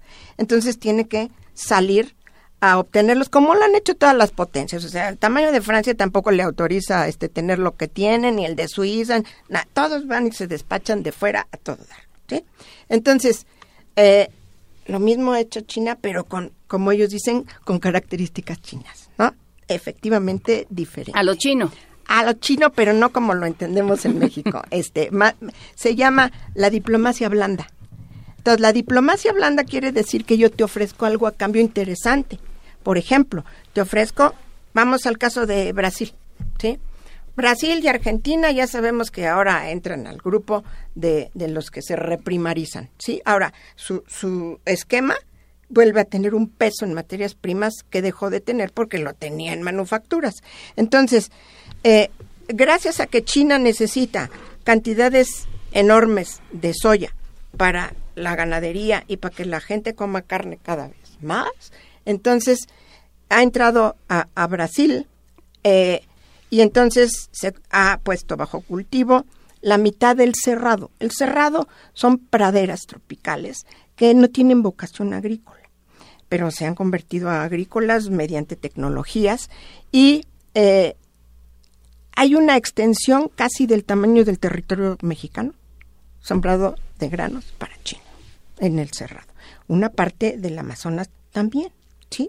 Bueno, esto en, combinación con los grandes terratenientes brasileños, porque en Brasil hay un problema de concentración de la tierra muy grande, ¿sí? Entonces, el mismo secretario de, Agricultura brasileño, este, es dueño de, la mitad de lo que está bajo producción para soya, el solito, y dice que no le importa con esas palabras y que es a todo dar, ¿no? Entonces, irse a meter al Mato Grosso, irse a meter al Amazonas, es un problema en términos de costos de transporte, porque está muy lejos de cualquier punto para sacar la producción para China. Eso a China no le importa tanto. Le importa que le cueste trabajo sacarlo y que está ahí refundido el, terreno eh, muy lejos. Entonces, ¿qué propone? Pues construir un ferrocarril, cruzando el Amazonas, por supuesto, ¿no? Para salir al Pacífico chutándose Ecuador y a Perú en el camino, y todos lo ven como qué buena contribución de China, ¿no? Y los diseños no son como nunca lo han sido en nuestros sí, nunca lo han sido en nuestros países los diseños de infraestructura para servir a, nuestro bienestar. Si vemos la carretera eh, Querétaro Nuevo Laredo, este, pues es para servir la conectividad con Estados Unidos o antes con Veracruz, pues era para con España, ¿no? Entonces, eh, no hay un diseño de caminos de, mediano y pequeño tamaño de conectividad de comunidades. Eso no, no, pasa ni por la mente de los hacedores de política. Bueno, entonces, China siempre propone megaproyectos, ¿sí? Un superferrocarril, un puerto. Imagínense, te regalan un puerto, te los regala. Escuelas, hospitales, por ejemplo, en Centroamérica, eh, en Nicaragua, creo que fue en Nicaragua que eh, su relación era con Taiwán, no con la República Popular, pues les regaló un estadio, sin más, así, como para, véanme, aquí estoy, y este, es muy interesante. En el, en el Caribe... O sea, esa es su manera de negociar. Es la, la diplomacia blanda. La diplomacia blanda. ¿Y qué pasa eh, para, porque ah, vamos a tener que cerrar esta conversación?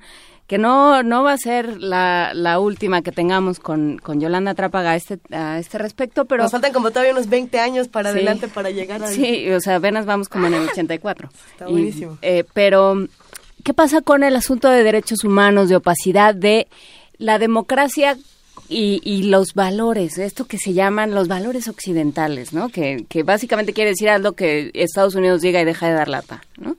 ¿Qué pasa con esto en, en términos de China?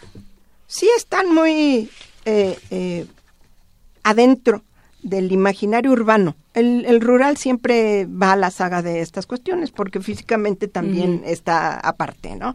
Entonces, eh, es bien conocido la avidez del consumo de aquellos que pueden tenerlo, no nada más los millonarios, sino los que tienen cierto rango de ingresos, que aspiran a su casa principal y su casa secundaria, a tener un coche por cada miembro de la familia, a cambiar el celular cada vez que sale uno nuevo, a estar en la punta del consumo, ¿sí? Y muy atentos del qué dirán en todos los sentidos. Eso también tiene una etiqueta histórica de los chinos, ¿no? Entonces, por ejemplo, se aprecia mucho la tez blanca que ni son amarillos, o sea, realmente no son amarillos, pero lo blanco, blanco les encanta y entonces se ponen sombreros, se ponen lentes, se ponen bloqueadores para que no se bronceen, se ponen guantes aunque haya 40 grados, las niñas, este, eh, sí es un extremo, eso no lo vemos nosotros en, en estos países porque nos hemos ido incorporando paulatinamente al modelo. Entonces, este, no nos hemos ido eh, como el péndulo, están del otro lado, luego a lo mejor se van a regresar. Entonces, eh, dijimos que era una nación con un régimen totalitario. Entonces, ese régimen totalitario administra todo, sin preguntarle a mucha gente, a muchos si les preguntan, hay una asamblea nacional, etcétera, pero el resultado es ese. Hay un control absoluto.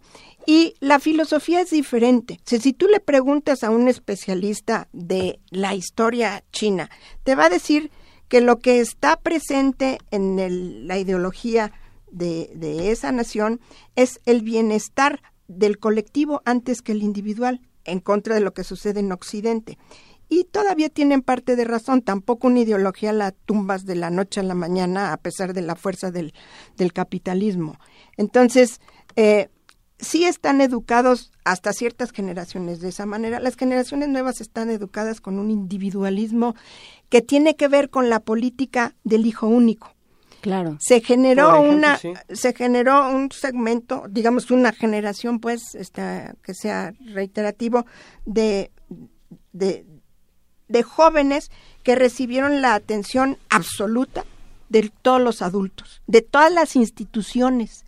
Entonces, al mismo tiempo que se les cargó la mano porque les ponían clases de todo, del sol a sol, desde los dos años y etcétera, y yo creo que los desquiciaron en, ese renglón, también les dieron todo, todo, todo, todo a cambio de ser los hijos de la familia. Y entonces, eh, tienen características muy interesantes, pero sobre todo individualistas, ¿no? Eh, hay, hay estudios donde dicen que no es fácil que acepten un trabajo porque ninguno les llega a sus este, apetencias, ¿no? Entonces, eh, es un fenómeno que nunca se había dado en la historia jamás. Y de eso sirve China para estudiar cosas que nunca se han dado jamás en la historia de ningún país, como esta generación de muchachos que ya tienen más de 30 años, desde luego, y que eh, eh, están dando otro enfoque, dejando atrás confucianismo, este colectivismo. Y que están súper preparados en las universidades occidentales en muchos casos. Por supuesto. Porque llegan y arrasan. ¿Qué están haciendo ahora? Los papás, en, en aras de que sus hijos sean los mejores, los están sacando a los 11 años. A los 11 años los mandan a Estados Unidos a que vivan o en una familia todos o son como futbolistas argentinos. Todos todos van a ser Messi. Sí, y entonces este pues el, el si antes eran sobreprotegidos por ser niños únicos, ahora están desprotegidos porque a los 11 años que te pongan en medio del Océano Pacífico, este, durante años, ¿para qué? Para que puedan entrar a las mejores universidades con las mejores notas. Entonces, hay una visión de competencia peor que en ningún otro lado del mundo. Y claro, esa es parte de la explicación de por qué han llegado a donde han llegado, ¿no? Bueno, es parte nada más. Aquí yo quiero señalar algo porque ya me van a cerrar el micrófono. La parte del crecimiento quiero retomarla, porque esto lo han hecho a costa, igual que lo ha hecho todo mundo, nosotros incluidos, a costa de los recursos planetarios, pero en, en cantidades eh, espeluznantes. Hay una cosa que se llaman las cuentas ambientales y que si tú ajustas las cifras convencionales restándole lo que te gastaste en recursos y que ya no vas a poder reponer eh, les voy a dar un dato de 2005, calculado por la Academia China de Ciencias, porque también hay cálculos del Banco Mundial y de Naciones Unidas, ¿no? Pero es de casa. En 2005 China creció a 11.3%. Besitos, aplausos, estrellita, ¿sí? Pero el costo de la degradación ambiental fue de 13.9 puntos del PIB, ¿sí? Su crecimiento real fue negativo, 2.6. Es decir, se está comiendo el ladrillo en el que está parado. Pero eso es todo el sistema capitalista nos estamos comiendo. Entonces, han oído hablar de eh, la metodología de la huella ambiental. Entonces, los chinos ya se pasaron en el sentido de que para que tú seas pertinente ambientalmente necesitas consumir lo que te da 1.8 hectáreas, un menitos para dejarle un margen de reserva, ¿no? 1.7, ponle, ¿sí? Los chinos consumen 2.5 hectáreas per cápita, nosotros también. Ellos siquiera pues están haciendo cosas nosotros vamos para atrás con ese consumo. Pero entonces acuérdense del Gini que tenemos, así de una polarización de la riqueza espantosa. Entonces, hay que tomar con pinzas estas cifras de la potencia, sí, la potencia a costa de quién, y es lo que hay que mencionar el caso de Brasil, pero les puedo mencionar los casos de África, de lo que ustedes quieran, ¿no? Sería la introducción, que no es para principiantes, porque todos tenemos en el imaginario alguna versión de China. ¿No? Lo único que estamos haciendo es empezar a ajustarla, digamos. Muchísimas gracias, doctora Yolanda Trápaga del Centro de Estudios China-México de... Eh, Facultad de la Facultad de Economía de la UNAM. Buenísimo. Vamos a seguir platicando de este tema, vamos a seguirle dando vueltas a los mitos. Muchas gracias, por estar con nosotros. Gracias a usted. Primer movimiento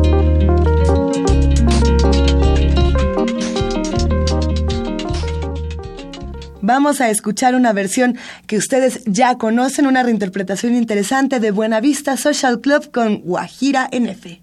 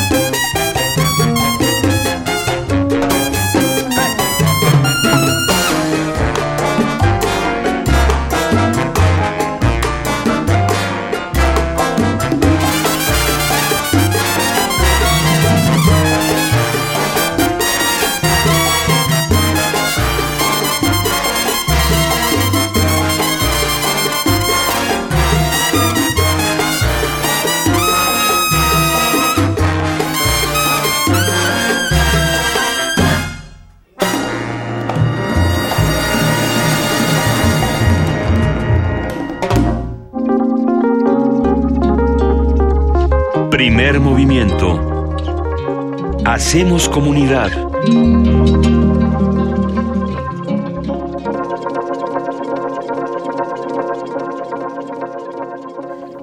Y bueno, esto que acabamos de escuchar es Guajira en F con Buenavista Social Club en este arreglo que esperemos hayan disfrutado. Vamos a escuchar a continuación Sammy Dave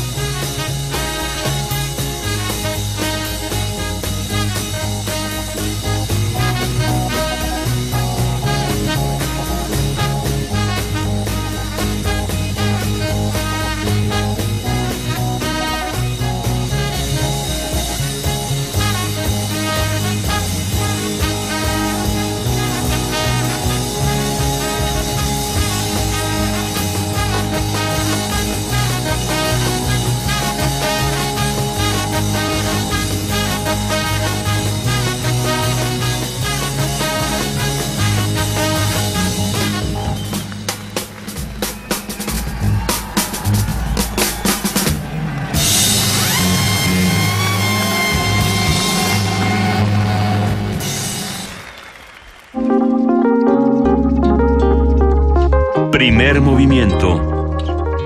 Hacemos comunidad.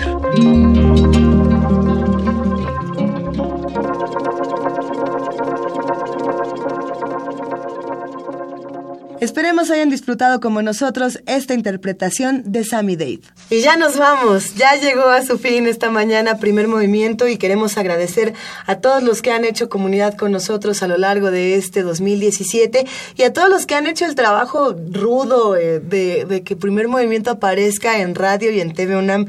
Nomás estamos nosotros tres, eh, pero detrás de estos tres y adelante de estos tres y al lado de estos tres y arriba y abajo y por todos lados estamos llenos eh, de seres que, que han, hacen una comunidad maravillosa dentro de Radio UNAM pues ya, el año se está acabando y también esta emisión de primer movimiento. Hay que decir que vamos a estar grabados hasta el lunes primero, regresamos el 2, el martes 2 de enero estaremos ya de vuelta en, la cabina, pero por lo pronto pueden dejarnos recados, saludos, felicitaciones, sugerencias, complacencias en arroba PMovimiento y en Primer Movimiento en Facebook y por supuesto en nuestro correo electrónico primermovimientounam arroba gmail.com. Nos escuchamos mañana de 7 a 10 de la mañana en Radio UNAM y nos vemos mañana, nos espiamos mañana de 8 a 10 de la mañana a través de TV UNAM. Y ya para cerrar, de Afgal, vamos a escuchar a continuación Sarf e Osul. A ver qué les parece esta mezcla interesante musical. Pues buenos días y esto fue primer movimiento. El mundo desde la universidad.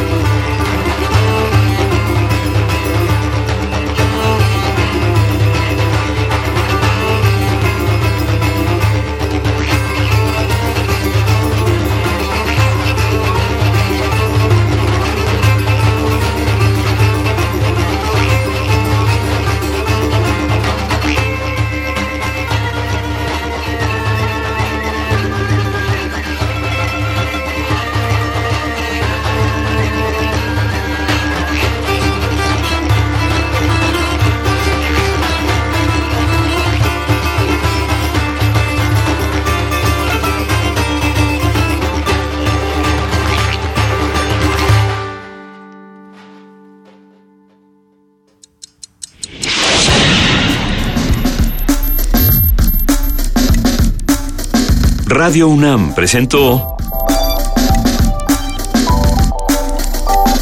Primer movimiento. El mundo desde la universidad.